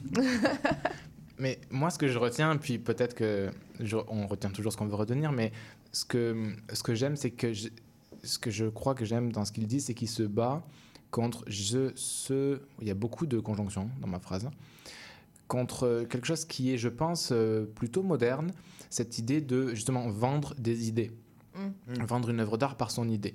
Puis je pense pas qu'il il parle d'une idée, d'un concept euh, artistique. Je pense qu'il il- de pitcher des idées. Puis c'est comme ça que ça se passe, surtout. euh, bon, pas comme lui, parce que lui il travaille beaucoup de manière artisanale, mais ça passe parce que tu Oui, vends une assez seul, idée quand même. seul euh, jusqu'à euh, en un retard, certain point. euh, très seul, euh, ouais, jusqu'au bout, très très seul, très en retard. Mais il se bat, je crois, contre l'idée que euh, en art il faut vendre des idées comme on vendrait une, euh, un concept pub- publicitaire. Mm. Et en ce sens-là, euh, on, re- on revient, euh, je crois que c'est Brassens qui disait, euh, vous savez, j'ai failli faire Brassens, mais c'est Louis qui fait Brassens. Il dit, il y a, il y a, il y a tr- trois, trois, quatre thèmes dans la vie. Il dit, il y a, il y Dieu, l'amour, la mort, voilà quoi. Puis on fait des chansons avec ça. Et cette idée-là qu'il n'y a, pas d'idée révolutionnaire, il n'y a pas d'idée nouvelle, mais c'est la manière dont on les traite. Et j'ai l'impression que c'est vrai qu'on va vite, et c'est normal aussi, vendre une œuvre d'art, un- une pièce, un film sur l'idée qu'elle défend, le thème qu'elle aborde. Et de lutter contre ça, je trouve ça intéressant parce que ça déplace, et pour moi, la dans la bonne, dans- au bon endroit, euh, l'œuvre d'art. C'est-à-dire qu'elle elle n'est- elle n'est jamais qu'un développement euh, ou une synthèse d'une idée. Ouais. Allez, ce qu'on en fait. Moi, c'est ça qui, qui me touche aussi. Et je sais qu'il est très hargneux contre euh, tous les staffs euh, d'écriture qui ont des, justement des idées préconçues de ce que doit être une œuvre d'art. Et c'est en ce sens-là que ça me rejoint euh, ce qu'il dit parce que il il dit un peu plus loin dans la, dans la même entrevue. C'est une entrevue pour euh, une rencontre à la Fnac en France. Voilà. Euh, Qu'importe le flacon. Pourvu qu'il y ait l'ivresse, tout c'est à ça. Exactement. Il y a de très beaux romans chez Renaud Bré. Ben, euh, oui, oui c'est le, problème du capitalisme. C'est que si t'es naze, ça marcherait pas. Mais ce qu'il dit un peu plus loin, il, il cite Audiard, qui, lorsqu'il écrit, euh, puis encore une fois, ça me rejoint, donc je prêche pour, ma paroisse, amen, quoi, euh, il dit euh, fait comme Audiard, et donc Audiard, avant d'écrire, il fait parler ses personnages sans savoir où ils sont, qui ils parlent exactement, il les fait parler. Puis à un moment donné, il dit ces personnages, euh, lui, le renseigne sur qui ils sont, où ils sont, et quelle situation ils ont, tout ça. Puis moi, ça me rejoint parce que j'aime bien fonctionner comme ça, de faire parler euh, des entités avant de les définir avec, comme on appelle ça, une bible des personnages. Tel personnage fait ceci, fait cela. Mhm. Bref, je sais pas si je m'égare, je crois pas. Non. Mais cette idée-là que justement l'idée ne doit pas primer et c'est pas ça qui est tellement intéressant parce que encore une fois, euh, un grand professeur qui me disait si tu dois, si tu dois résumer euh, à l'idée un tableau de Van Gogh, tu dis bon ben ben, il y a une chaise devant une fenêtre quoi. Euh, voilà. C'est vrai. Puis Roméo et Juliette, c'est euh, Un amour impossible. ils s'aiment mais ils peuvent pas s'aimer parce que leurs parents. Puis ça peut être euh, cette, sur ce pitch là, l'histoire peut être géniale ou un peu un peu naze quoi. Donc moi je, je le comprends comme ça. Sur, sur cette Ouais. idée là, c'est toujours dans la manière dont on va traiter les, les choses et puis moi je pense qu'il se rapproche de quelqu'un qui est quand même assez génial, Alexandre Astier, et puis ce qu'il a, ce qu'il a révélé au monde, ce qu'il a fait avec Camelot, c'est aussi de traiter différemment une idée, quoi, qui est l'idée des chevaliers de la, ta- de la table ronde, et il les a traités différemment. On peut, on peut leur reprocher ce qu'on veut, mais il a traité ça de manière singulière. Voilà. Mhm. Alors pourquoi je voulais faire écouter ça aujourd'hui? Je sais pas, j'y tenais depuis longtemps, mais ça me touche. Et, Ouais. et je trouve que ça désenferme et ça euh, euh, décapitalise un peu nos manières de, de- de créer. Quoi. Mhm. Voilà. Mais euh, ça, ça me fait penser à, une discussion qu'on avait pendant une des répétitions de Vazou il y a quelques jours. Qui est un spectacle de Euh, Noël, si vous nous rejoignez, oui, c'est pas un petit Pokémon qu'on a trouvé dans la rue, c'est un spectacle de Noël euh, qu'on a joué récemment. C'est ça Qui exactement. avait et- un côté Pokémon. Hein, Qui avait un côté lu. étrange, Oui. mais qui avait un côté euh, idée, et, idée traitée de façon singulière. Voilà, c'est ça. Et- Entièrement, entièrement. Et qui bon, prend, c'est bon. l'acronyme d'une- d'un premier vers d'une chanson allemande qui veut dire trop de tout. Tu parles Ouais, mieux allemand. Fun. Allem zu viel. Putain. C'est ça. Oh. Trop de tout.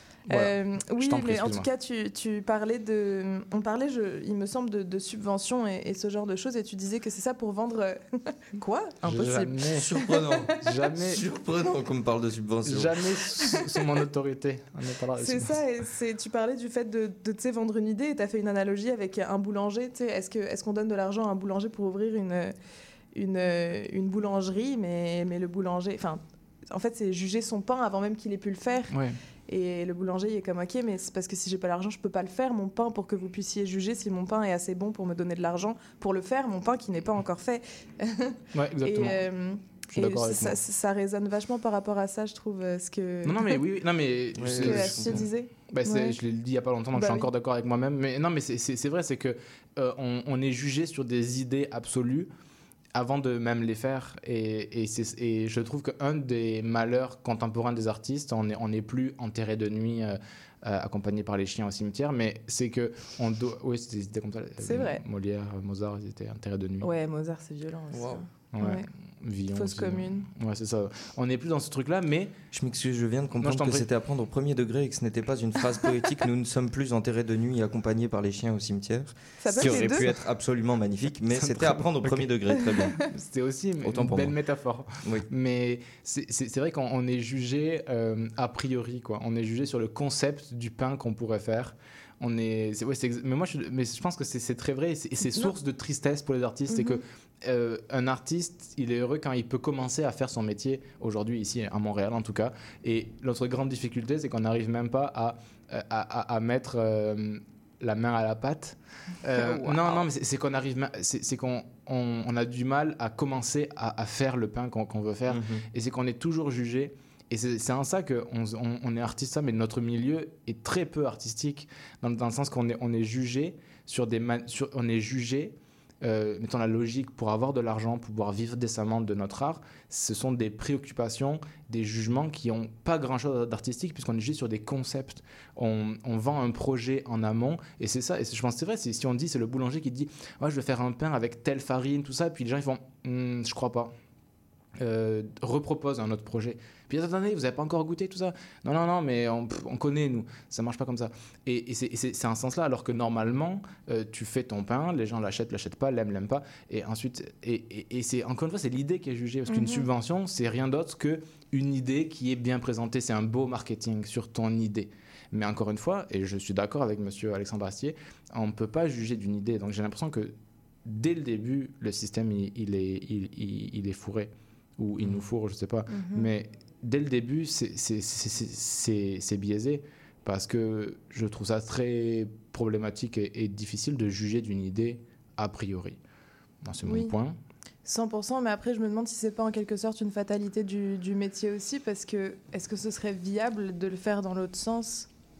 Tu sais, comme tu fais un spectacle qui est à chier, mettons. Oui, ça arrive. ça arrive, ça arrive. Euh, mais dans ce cas, on ne peut pas revenir en arrière et retirer la subvention. Tu sais, le, la, la- la chose a été faite. Après, c'est pas non plus, euh, c'est pas non plus une fin en soi d'avoir un, un spectacle qui est peut-être moins bon ou, ou d'avoir financé quelque chose qui, qui n'a pas plu à tout le monde. Peut-être que ça a résonné chez d'autres personnes. Enfin, je, je sais pas. Oui, non, mais je suis en je- non, non, non, pas d'idée non, non, mais je, je suis mais- d'accord avec ce que tu dis, mais la- si jamais tous les spectacles très subventionnés étaient nécessairement très bons, Ah on oui. pourrait dire, ok, le système est aris- aristocratique et il fonctionne en tant que tel. Mhm. Mais on, on- on- un spectacle très subventionné du but, etc., peut être pas bon. Puis c'est pas grave, dans le sens que c'est pas vrai que les plus, ceux qui ont le plus d'argent font des très bons spectacles. Ça, c'est vrai. Euh, oui. Je dis pas que l'axiome est inversé. C'est pas ceux Mhm. qui ont le plus qui font le moins bon spectacle. Il n'y a, a pas de loi là-dedans, mais c'est pas vrai que ceux qui ont le plus font les meilleurs spectacles. Mhm. S'il y avait même une, même si on était dans une logique euh, fanatique de dire on va juger les spectacles, puis on se rend compte que euh, effectivement, euh, si on prend l'année 2023, les 10 plus gros producteurs ont fait les meilleurs spectacles absolument parce qu'on s'est mis d'accord, mais c'est pas vrai. Mhm. Donc c'est juste qu'il y a une autre logique à, à- à l'œuvre et qu'on va vendre ou acheter une idée. Et l'idée, souvent, elle est enrobée Ouais. de plein de choses qui ont peu de choses, qui ont peu rapport à l'art, souvent qui a rapport à des logiques économiques et qui ont peu rapport à l'art. C'est en ce sens-là que je disais que notre milieu artistique, la manière notre fonctionnement artistique est très peu artistique Mhm. dans la manière de décider de. C'est ça, c'est ça, ça que je voulais dire et que j'ai l'impression qu'on va valoriser une idée, mais une idée, elle n'est pas forcément sur le pitch de euh, c'est machin qui fait quelque chose, c'est aussi tout l'enrobage qu'il y a autour. Euh, comment je le fais, avec qui je le fais, à quoi ça va répondre. Donc voilà, c'est ça que je trouvais. euh, des camarades qui arrivent euh, à l'improviste, c'est parfait. 16h13, on va ouvrir les portes. Merci Joe. Donc c'est un sens là Ouais. que, je, que je trouvais euh, intéressant de ne pas valoriser l'idée parce que ça, ça veut rien dire une idée. J'ai Mhm. j'ai l'impression. Tu pourrais Non, me, je vois ce que tu veux pourrais dire me raconter une 100%. histoire et je pourrais dire ben vas-y fais-le parce que ça, si moi je la fais, ce sera différent de comment tu vas le faire toi. Mhm. Puis c'est ça qui va être intéressant surtout. Ouais. Mais je pourrais te trouver euh, 15 pièces qui ont, sont des succès mondiaux et qui Mhm. sont euh, Oui, et c'est infi- vrai. euh, pas vendeurs. Mhm. Voilà, Mais là, en fait, euh, dans le fond, on, on parle plus de, de, de l'injustice d'avoir la chance ou pas de pouvoir même tenter de faire son Absolument. projet euh, en fonction de, de l'idée de base qui va être jugée et qui ne reflète pas Absolument. le résultat. Je comprends, ouais. On va se faire euh, une petite pause musicale pour faire euh, rentrer les, les, les copains. Tout à fait. C'est une excellente idée. Et oui. Pierre Alexis dans le studio avec nous aujourd'hui sur CIBL le 25 décembre 2023. Comment ça va, Pierre Alexis Ça va bien. Alors on écoute euh, The Idols. Ah, c'est un Ouais, bon pari. C'est un bon pari, mais je suis pas sûr que ce soit Non. ça tout de suite. On va voir. Non, désolé. Euh, on a déjà eu Amiel and the Sniffers, si Ah, jamais. Il y a Fontaine d'ici aussi qu'on aurait pu citer. Et non, Mais ben voilà, je vais, je vais vous surprendre. Je, je vais vous surprendre. C'est Lydia Kepinski. Alors avec la et porte voilà, fermée, on ne et voilà. Donc on écoute Lydia. Kepinski, mais on écoutera les, Lydia les Idols plus tard. Hein, c'est- hein, pas je- grave. je je t'entends pas. Vas-y, euh, parle-moi maintenant. Lydia Kepinski Et voilà. Oui, c'est ça, exactement ça. Et On y voilà. va. C'est parti. Ok.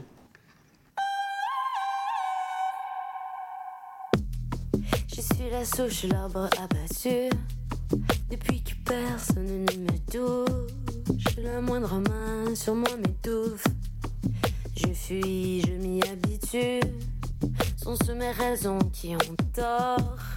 Ma folie au fond de l'enfant, je la boirai jusqu'à la lit. Passer en haut du mirador. Je suis la souche, l'arbre abattu. Depuis personne ne me touche, le mouvement, l'avez-vous vu? Celui de mon spectre qui s'engouffre dans le bunker, les catacombes. Et de peur que l'amour ne l'inonde, c'est en haut du mirador d'où il voit l'eau qui s'évapore. Je marche seule. J'ai gravi seul les écueils. Le glace vers moi en criant libérer les otages. Je marche seul, j'avance seul. Je me bats seul sous la aisselle. C'est retranché que j'ai trouvé la paix. Maintenant je sais où je vais. Je suis la souche, l'arbre abattu. Depuis que personne ne me touche, chaque jour déjà vu. Je fuis par où je suis venue. Dans la bouche de mon adversaire, entre les muscles antagonistes. Dans la résine, le goût amer de l'infidèle cantatrice. Et comme je brise tout ce que m'offre le monde, de ce monde je me suis retiré. Irai encore. Et quand l'eau aura monté, c'est que j'aurais coulé toutes mes peines. Alors englouti sous l'eau le lichen qui se hissera au mirador pour y voir l'eau qui me perfore. Et j'aurais découvert dans le noir Et j'aurais découvert sur le socle. Et j'aurais découvert le monde dans les saillies invisibles du roc. Emprisonné entre deux strates, j'aurais déversé mon histoire, tétanisé ma mémoire dans les veines invalides du marbre. Et j'aurais découvert dans le noir, et j'aurais découvert sous le socle, et j'aurais découvert le monde. Dans les seuils invisibles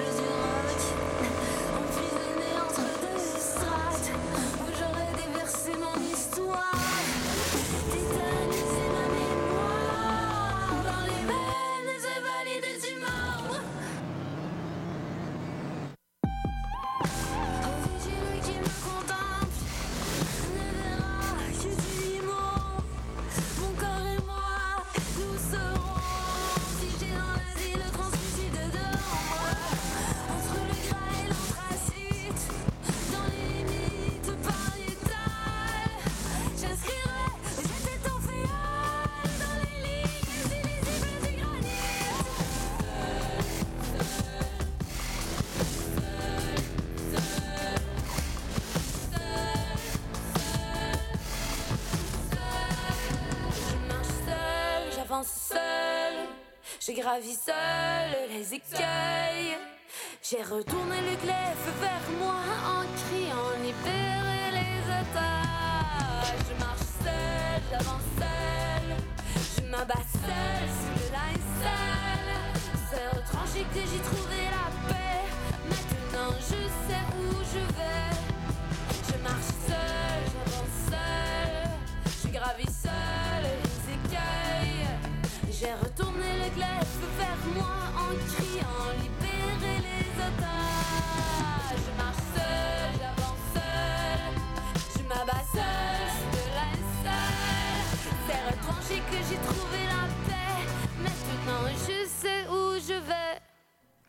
Lydia Kepinski. Euh, moi, je suis tout seul. Je, vos, vos micros sont encore fermés, donc euh, voilà. Je vous le dis euh, pour pas dire des insanités à la radio.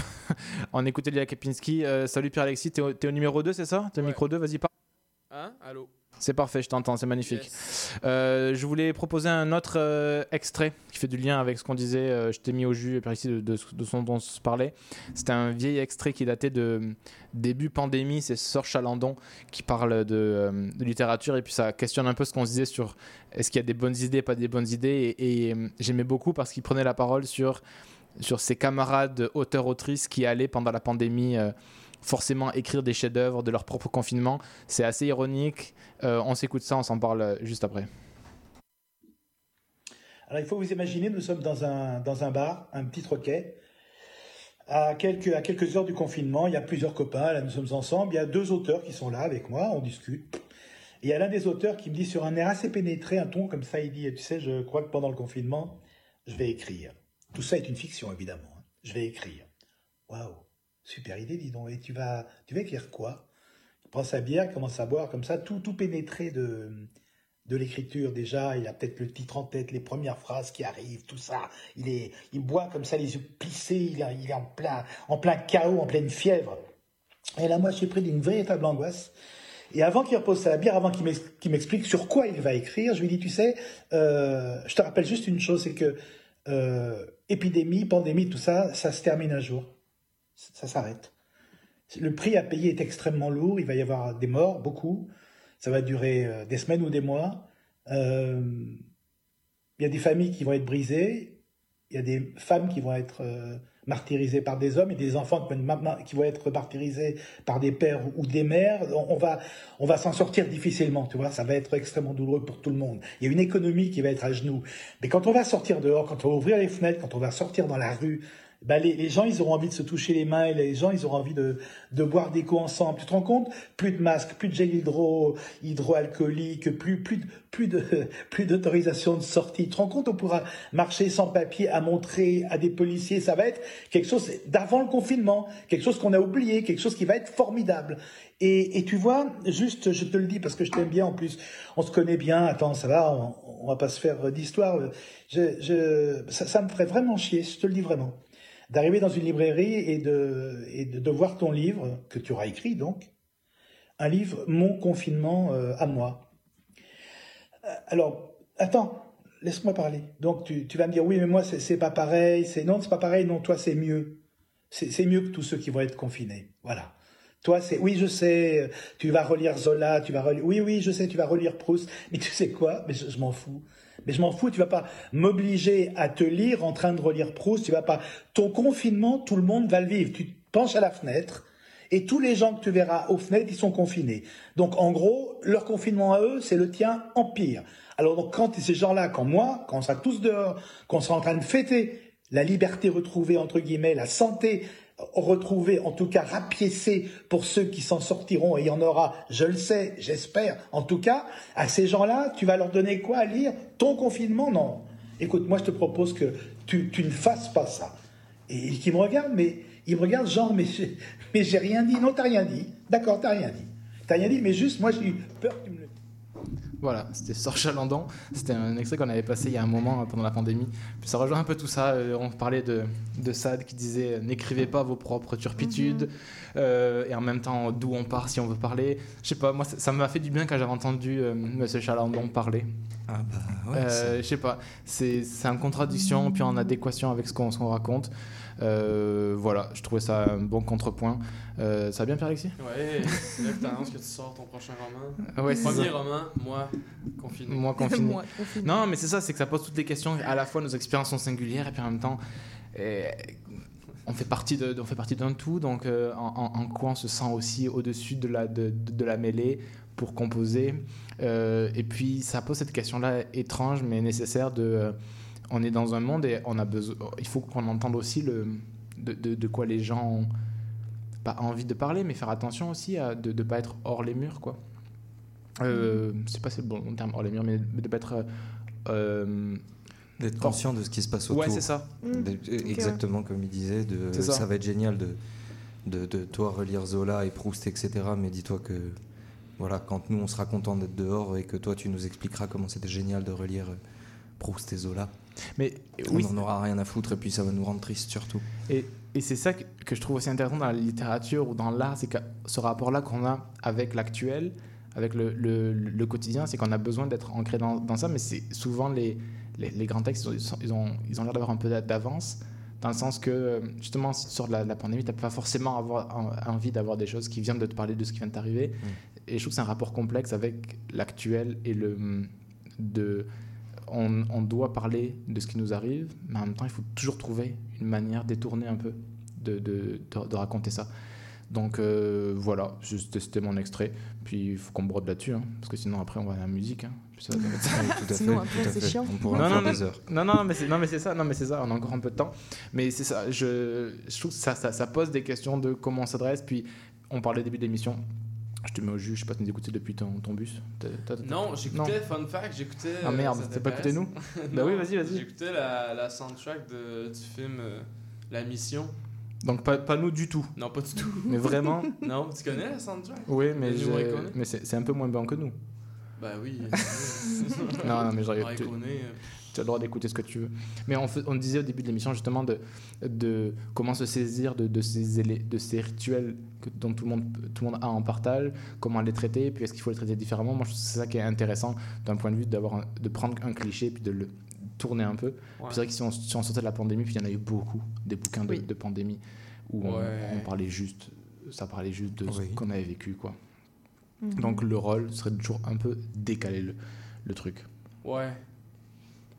Ouais, c'est drôle, j'avais vu un moment donné, j'ai truc où est-ce mettons, il y avait des adresses caméra, puis ils parlaient de leur, leur confinement, puis c'était une petite famille, puis ça, me- j'en rappelle, ça me faisait chier, j'étais...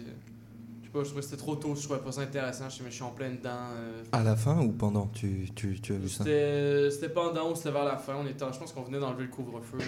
On venait de D'accord, virer ouais, euh, zone ouais. euh, orange, je pense. Mhm. Je je m'en Ah oui, c'est rappelle. vrai qu'il y avait des couleurs pendant un temps, Ouais, je me rappelais plus de ça. Dans, euh, du côté des, des, des bons, et- des bons, Des bons. gentils. Était des bons, on était des gentils. Fait qu'on avait notre petite gâterie de plus de couvre-feu. Alors, euh, on le salue. On salue plus de couvre-feu. Mais je suis d'accord, il y a, il y a un côté un peu. euh, quand c'est quand c'est encore trop proche comme ça, tu te le fais remettre dans la face, ça fait une semaine que tu es sorti. Comme, puis tout le monde a vécu ça de manière très étrange, mais tout le monde l'a mal vécu, j'ai l'impression. Ouais. À part deux, trois. euh, Je sais pas. Privi- j'allais dire privilégiés, je sais pas, mais enfin deux trois qui on sait l'ont dit c'était formidable pour eux, ça leur a permis de tellement avoir de temps de créer de choses Oui. comme ça. De lire Zola. Je crois que oui, notamment de lire Zola et Proust et de probablement essayer d'écrire mon confinement à moi, mais c'est vrai que dans l'ensemble, je trouve ça même dur encore aujourd'hui de d'en parler des fois. C'est comme t'as juste l'impression d'avoir envie que le monde entier a juste envie d'oublier cette période-là.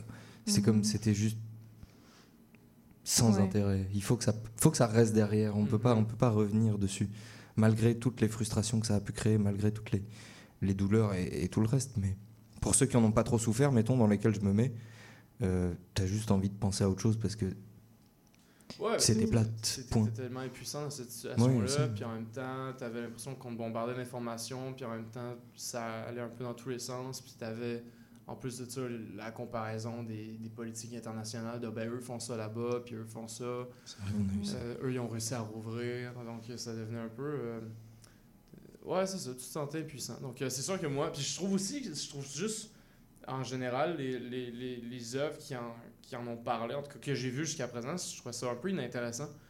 Mais peut-être justement parce que c'était trop proche ou ça me situe trop dans un moment précis. Mais je trouve que, honnêtement, la première fois que j'en ai entendu parler que ça m'a pas fait chier, que je trouvais que c'était intéressant, c'était dans The Bear, saison 1. Euh, ça me fait chier parce que ça pogne beaucoup en ce moment, fait que d'en parler, ça fait très. Regarde, moi aussi j'écoute The Bear, mais genre, mais c'est fucking bon The Bear. Je pense que c'est un des meilleurs pilotes que j'ai vu. Euh, leur pilote, leur premier épisode, c'est un des. En tout cas, on s'en fout. Mais ça pour dire, à un moment donné, il y a un des personnages, le personnage principal se rend compte que euh, il vend l'autre, il vend de la drogue, puis tout ça, puis à un moment donné, il fait juste sortir, ben comment tu penses qu'on a, on a toffé pendant la pandémie? Puis juste ça, puis il en reparle plus, puis j'étais comme, ah, juste ça, ça t'a situé dans les années, puis c'était accurate. C'était Mhm. intéressant. Mhm. C'est la seule fois où je trouve que ça a été utilisé de manière. euh, Ouais, mais en fait, faut, faut pas oublier aussi que c'est un événement historique en tant que tel. Dans le sens que, tu sais, Oui. c'est quelque chose dont on va reparler plus tard et qui, qui a marqué notre quotidien et qui est un peu un, un, un référent, en fait, sur cette période-là. Et, euh, et oui, je, je- en fait, ça répond pas vraiment à, à ce qu'on disait, mais, mais je trouve que c'est intéressant d'y penser aussi parce que, effectivement, peut-être que c'est trop tôt. Sais, peut-être qu'après. après les autres périodes difficiles qu'il y a eu au cours de l'histoire, les gens n'avaient pas envie d'en parler directement, mais c'est quelque chose qui va rester et je trouve ça important que ce soit mentionné dans les fictions et ce genre de choses, même si c'est juste une petite phrase, comme tu dis, tu sais, euh, peut-être pas en faire un, un exposé, mais, mais que ce soit mentionné parce que, parce que ça a marqué toute une, toute une population mondiale, en fait, la population mondiale au complet, euh, à- pendant quelques années. Donc, euh, Et tu ça. vois, ce que tu dis, ça, me- ça me fait penser, on, on revient au concept d'idée dont on parlait, je sais pas si Hugo t'en a parlé avant, euh, PA, mais Mhm. de par rapport à Astier qui disait avoir une oui. idée, Oui, c'est 100%. une connerie. C'est juste euh, le gars qui te dit euh, pendant 10 ans, euh, ça fait 10 ans que j'ai une idée, je vais en faire quelque chose de génial, il est déjà dans la merde, en gros. Et effectivement, c'est peut-être comme si le, le confinement, la, la Covid, les- ses conséquences, c'est devenu un concept, une idée. Et que oui, on est peut-être trop, encore trop proche de, de ça pour arriver à en Mhm. faire quelque chose d'artistiquement intéressant. Parce vrai. que c'est vrai que jusque-là, Mm. je sais pas. Je sais pas. Mettons une œuvre. Est-ce que vous avez vu, lu une œuvre, vous, de... qui parle de ça? Je veux dire, à part les carnets de Wajdi, euh, qui...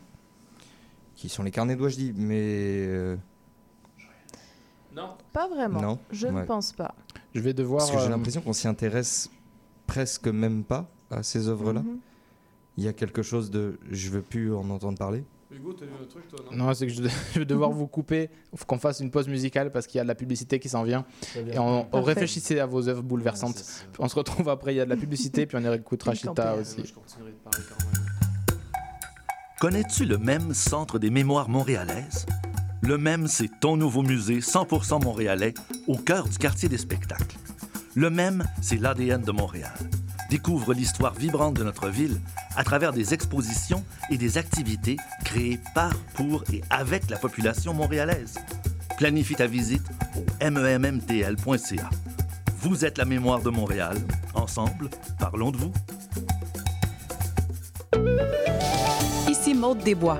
À l'effet durable, on pose un regard vaste sur les enjeux environnementaux, la transition écologique, les défis de société et le développement durable par le biais d'entrevues et de chroniques qui s'appuient sur l'actualité environnementale. C'est un rendez-vous tous les mardis 10h, rediffusion lundi 8h sur les ondes de CIBL 101.5. Il revient à ma mémoire des souvenirs. Il revient à ma mémoire des souvenirs familiers. Il revient à ma mémoire des souvenirs familiers. Je revois ma blouse noire lorsque j'étais écolier sur le chemin de l'école. Je chantais à pleine voix des romances sans parole, vieilles chansons d'autrefois. Douce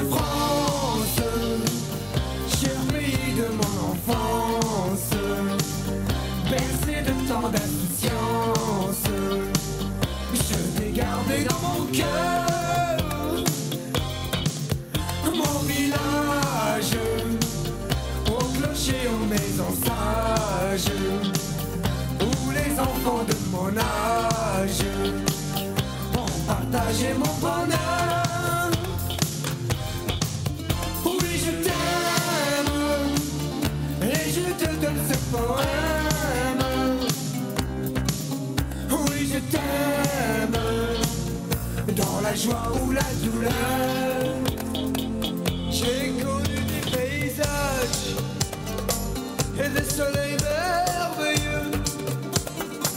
Au cours de lointains voyages, tout là-bas sous d'autres cieux. Mais combien je leur préfère mon ciel bleu, mon horizon, ma grande route et ma rivière, ma prairie et ma maison.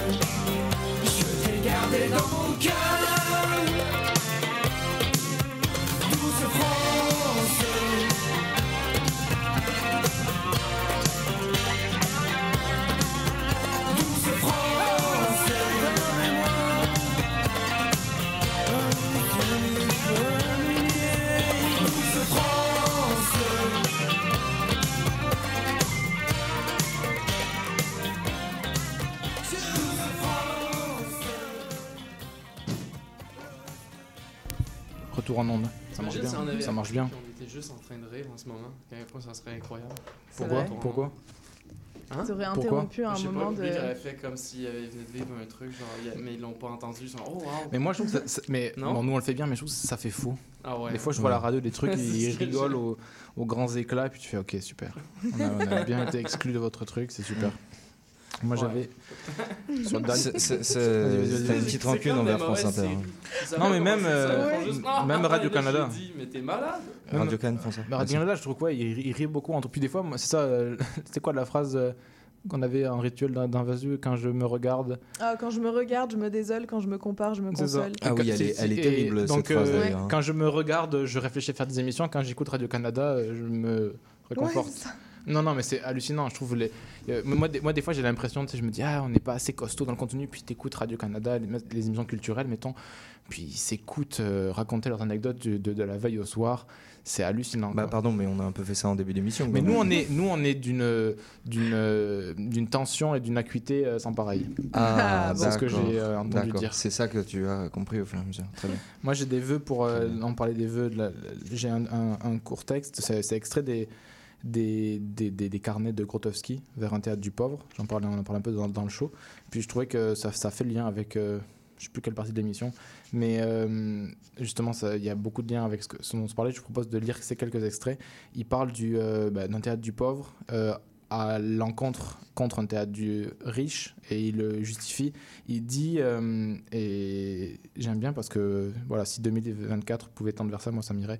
Il dit le théâtre riche avec un grand R dépend de la kleptomanie artistique puissant à d'autres disciplines, édifiant des spectacles hybrides, des conglomérats sans caractère ni intégrité, présentés maintenant comme un ouvrage d'art total. En multipliant les éléments assimilés, le théâtre riche essaie d'échapper aux pièges que lui tendent le film et la télévision.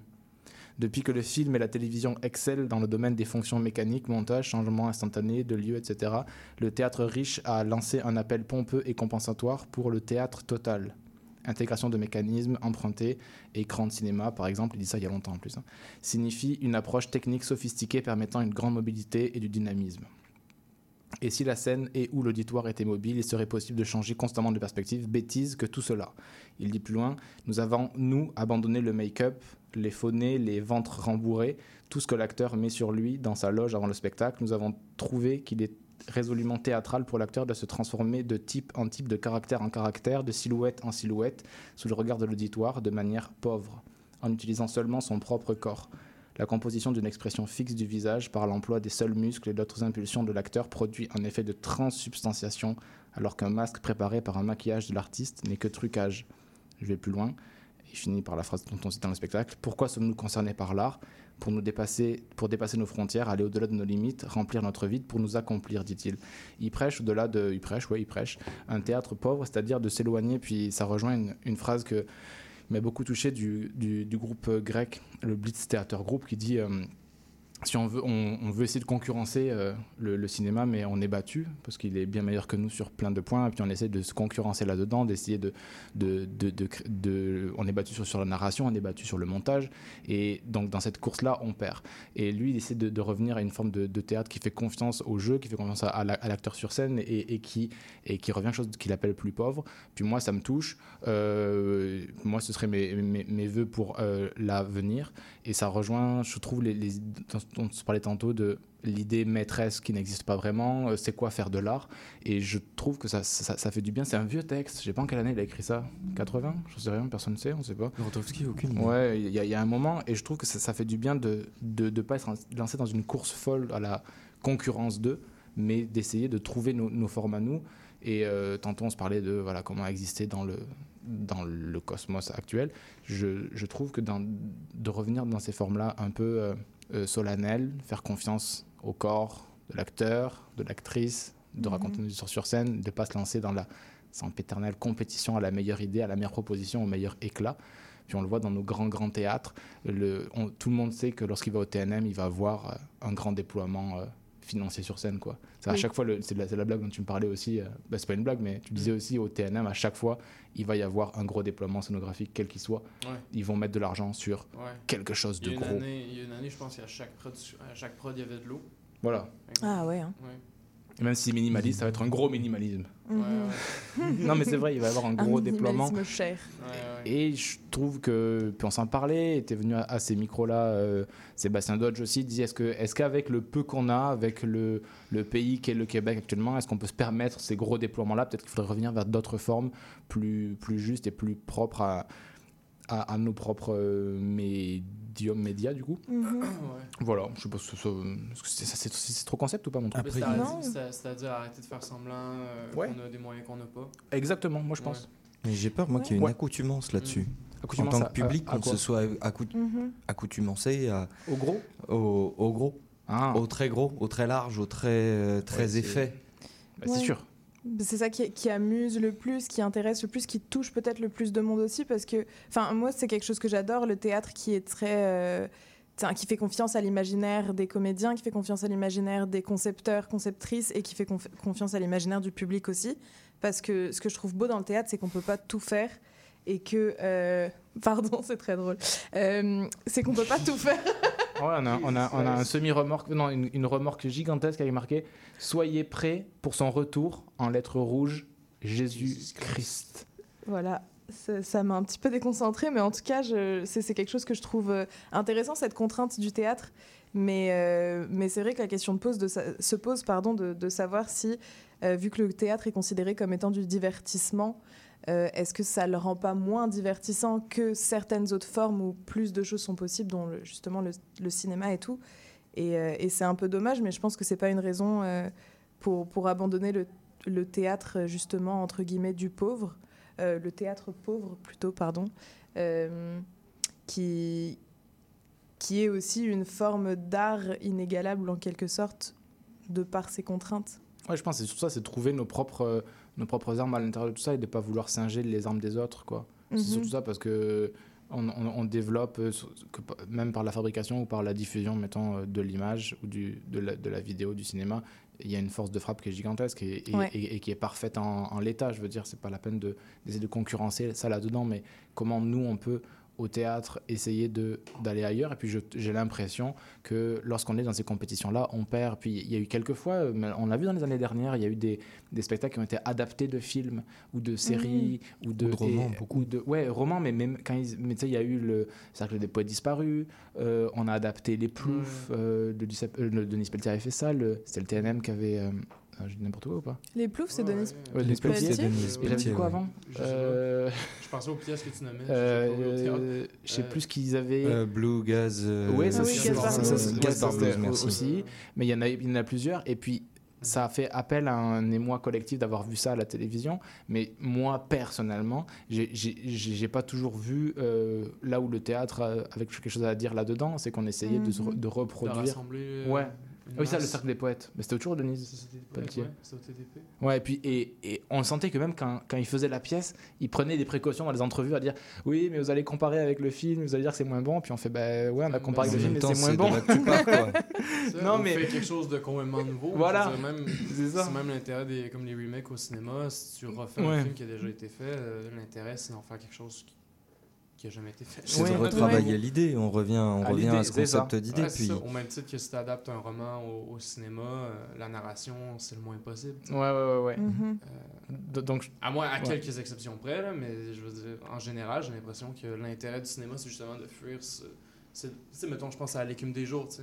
Hmm. Euh, Mhm. Les images puis les mots de viande, tu peux pas les mettre, tu peux pas faire une narration, c'est pas intéressant. Fait avec Non. les images de Gondry, ben là, ça Mhm. devient intéressant. Ben, Ce parce que- En se l'appropriant avec des timelapses. euh, ouais, parce que lui, il est vraiment cinéaste, quoi, justement. Ouais, c'est ouais, ça. Oui, complètement. Mais et ça revient exactement à l'idée de justement, ouais, c'est ça, c'est qu'une idée ne fait pas une œuvre, quoi. Ouais. J'ai l'impression. Ouais, ouais, et des ouais. fois, on se réfugie sur ça. une idée. C'est facile de Voilà. euh, justement, c'est ça, comme on disait dans, dans les coulisses, dans la régie, de faire, euh, ben, c'est un gars qui aime une fille, puis ses parents veulent pas. Comme, ben oui. Non, mais c'est c'est ça. Donc, c'est c'est cette idée de comment se retrouver nos, propres euh, armes à nous. Puis moi, toutes ces réflexions-là, Gortowski appelle vers un théâtre du pauvre, mais de, en fait, c'est aussi comment se réapproprier nos, nos- nos outils et d'essayer de ne pas forcément se mettre dans une logique de compétition ou avec d'autres formes d'art, mais de voir en quoi c'est singulier. Et j'ai l'impression qu'on se trompe aussi en voulant faire la publicité, en voulant euh, singer des fois du marketing euh, de, de cinéma ou de, ou de- ou de séries, tout ça, Mhm. euh, qui, qui, je trouve, pour le moment, ne, ne nous rendent pas service. Dans le sens qu'au théâtre, on va, on va chercher autre chose. Puis c'est à nous de définir c'est quoi ce- cette autre chose-là. Et j'ai l'impression que dans ce monde euh, un peu précaire en ce moment, financièrement, c'est des, belles, des solutions.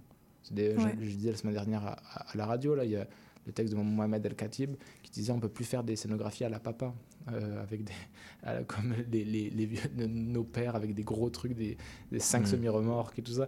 Euh, va- il faut qu'on change de calibre, il faut qu'on change d'invention. Euh, euh, Il y, avait le, le, les, les, les, les- les nouveaux dogmas aussi en théâtre. Euh, euh, Milhouse qui disait euh, il faut pas que les décors fassent plus de 20 mètres euh, euh, cubes. Enfin, il y a tout- toute une, une espèce de, de sobriété là-dedans pour réinventer quelque chose d'autre et de pas se perdre dans cette frénésie-là. Voilà. Et, et c'est marrant parce qu'on on parle de théâtre de riches, de pauvres, de... mais là on parle beaucoup en termes techniques, j'ai l'impression aussi. Oui, c'est vrai.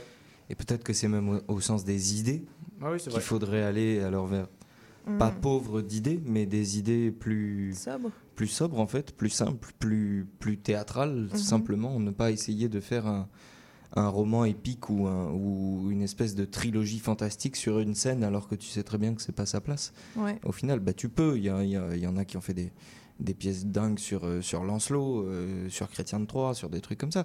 Mais est-ce que finalement le- la, la place de- du théâtre et du théâtre pauvre, ce serait pas de retourner vers quelque chose de beaucoup plus simple en termes de, Mhm.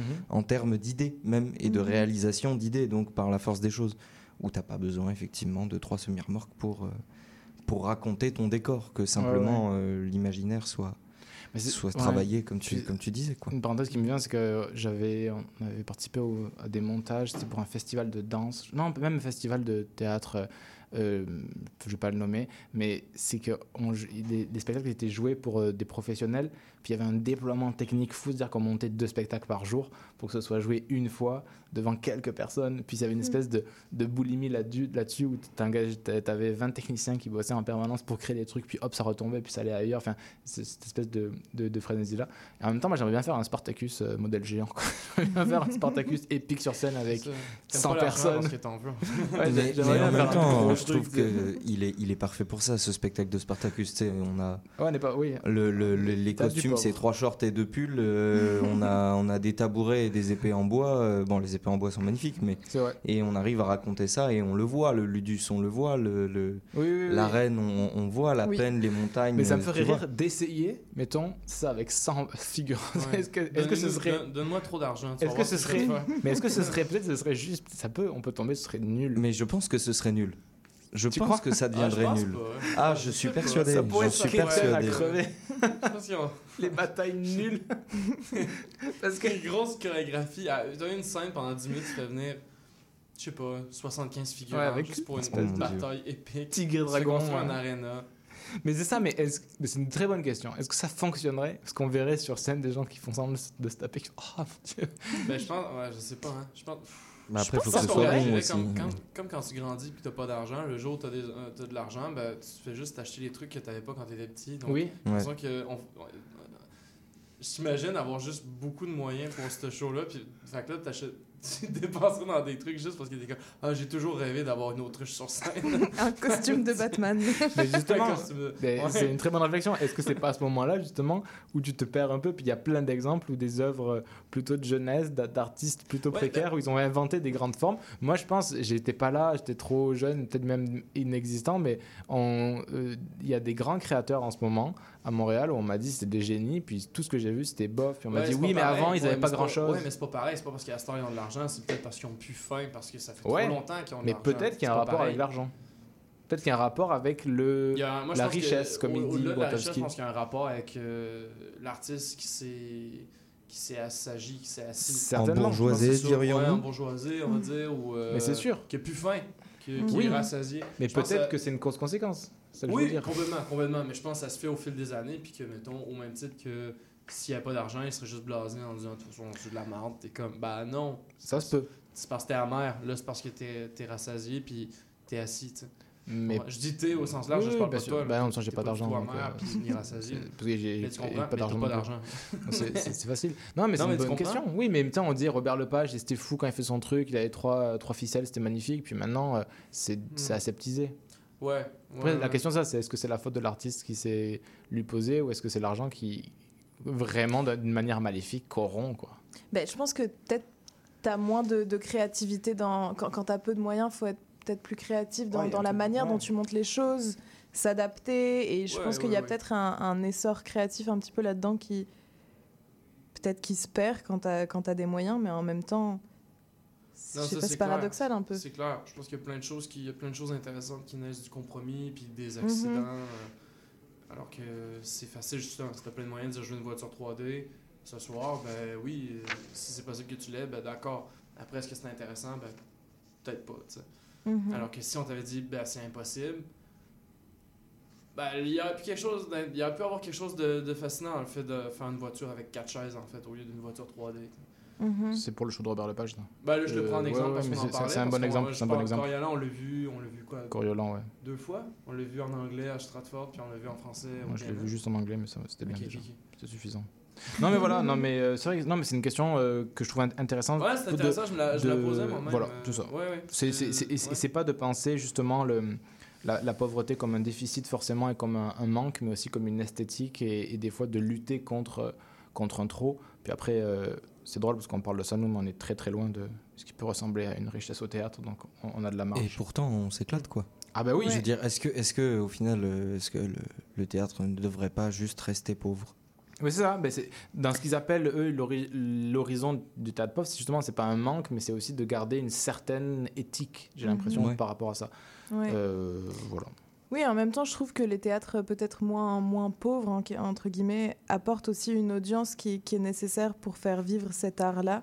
Certainement. Et donc, d'une certaine manière, euh, je trouve ça le fun aussi d'avoir développé euh, des théâtres qui, qui, où il y a plus de moyens, plus de plus d'arts différents, plus de projections, plus de chorégraphie, plus de tout ça, tu sais, qui... Oui, oui, tout à fait, tout à fait. mais, mais ça, ça, en- ça enlève rien au fait que, que je suis d'accord avec ce qu'on a dit avant, mais c'est c'est une petite réflexion en, en plus. mais ouais. Ouais, je sais pas, mettons, euh, Hugo, si on avait eu, mettons, Je t'écoute. beaucoup, beaucoup d'argent, mettons, on aurait eu 500 000 pour euh, Equinox. Oui. Parce qu'on était bien, mais mettons, on avait eu 500 000. Oui. Est-ce qu'on aurait eu un book à l'acte 5 Un book? Ouais, un book. Un book, euh, la, la Ah, un moustache vrai book, là, Ah, à la- la- sacrifier. Pas un l'animal. vrai book sacrifié, mais Mais- mettons un vrai book réalisme. Un Mais vrai non, mais mort réaliste. c'est un exactement, vrai. c'est exactement ce que je voulais dire. euh, je pense que Je parle- attends, je pas- regarde depuis comment tantôt, on tu parle de me ça, puis je pense à ce moment-là. Moi, Oui, ben- on se ramassait avec un coussin avec des taches roses orange. Ben, bah, qu'on Et on a, a qu'on fini a par même pas virer. mis, qu'on a même pas mis. Mais Ouais, c'est ça. ben là- non, mais moi je pense qu'il y a une Ouais, marge. ça, Il y a une marge entre sortir de la précarité, qui est pas, qui est pas la pauvreté invoquée par Grotowski, et l'opulence. Je pense que nous on est, on n'est pas encore au premier stade. Parce que non, je Ouais. vu parce qu'on a gagné à l'enlever puis Voilà. à, à transformer l'acte 5 à ce moment-là, mettons. Non, mais, mais moi- si on avait eu des moyens, Ben, ben, la on aurait eu un book. Euh, la- réponse, pour le moment, si on avait eu les moyens, euh, la masse salariale aurait été plus haute, c'est tout pour le moment. Ouais, c'est ça. aurait été mieux Ah ouais. payé. c'est parce que c'est ça l'humain. Mais voilà. Euh, Est-ce que vous avez une dernière, un dernier truc à dire? Parce qu'il va falloir euh, lancer la suite. Bah merci.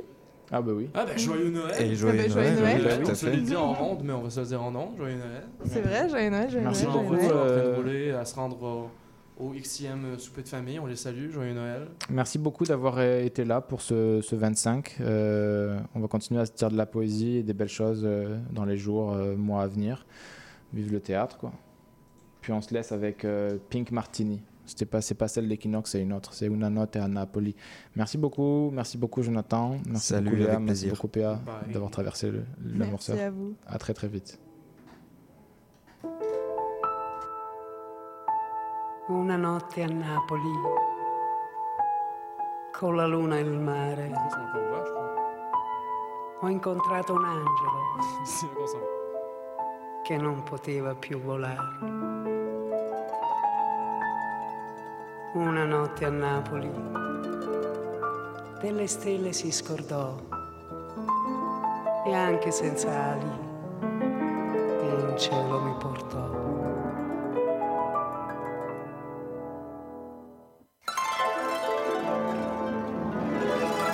Con lui volando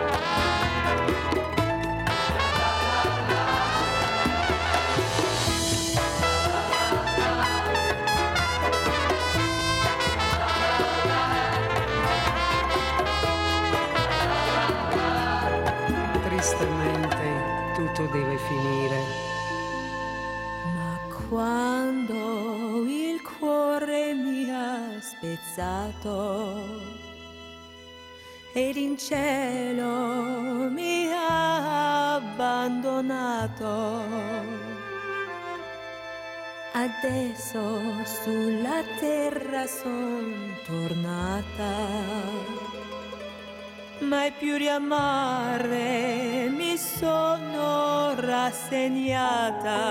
Ma guardo su. Quanto tempo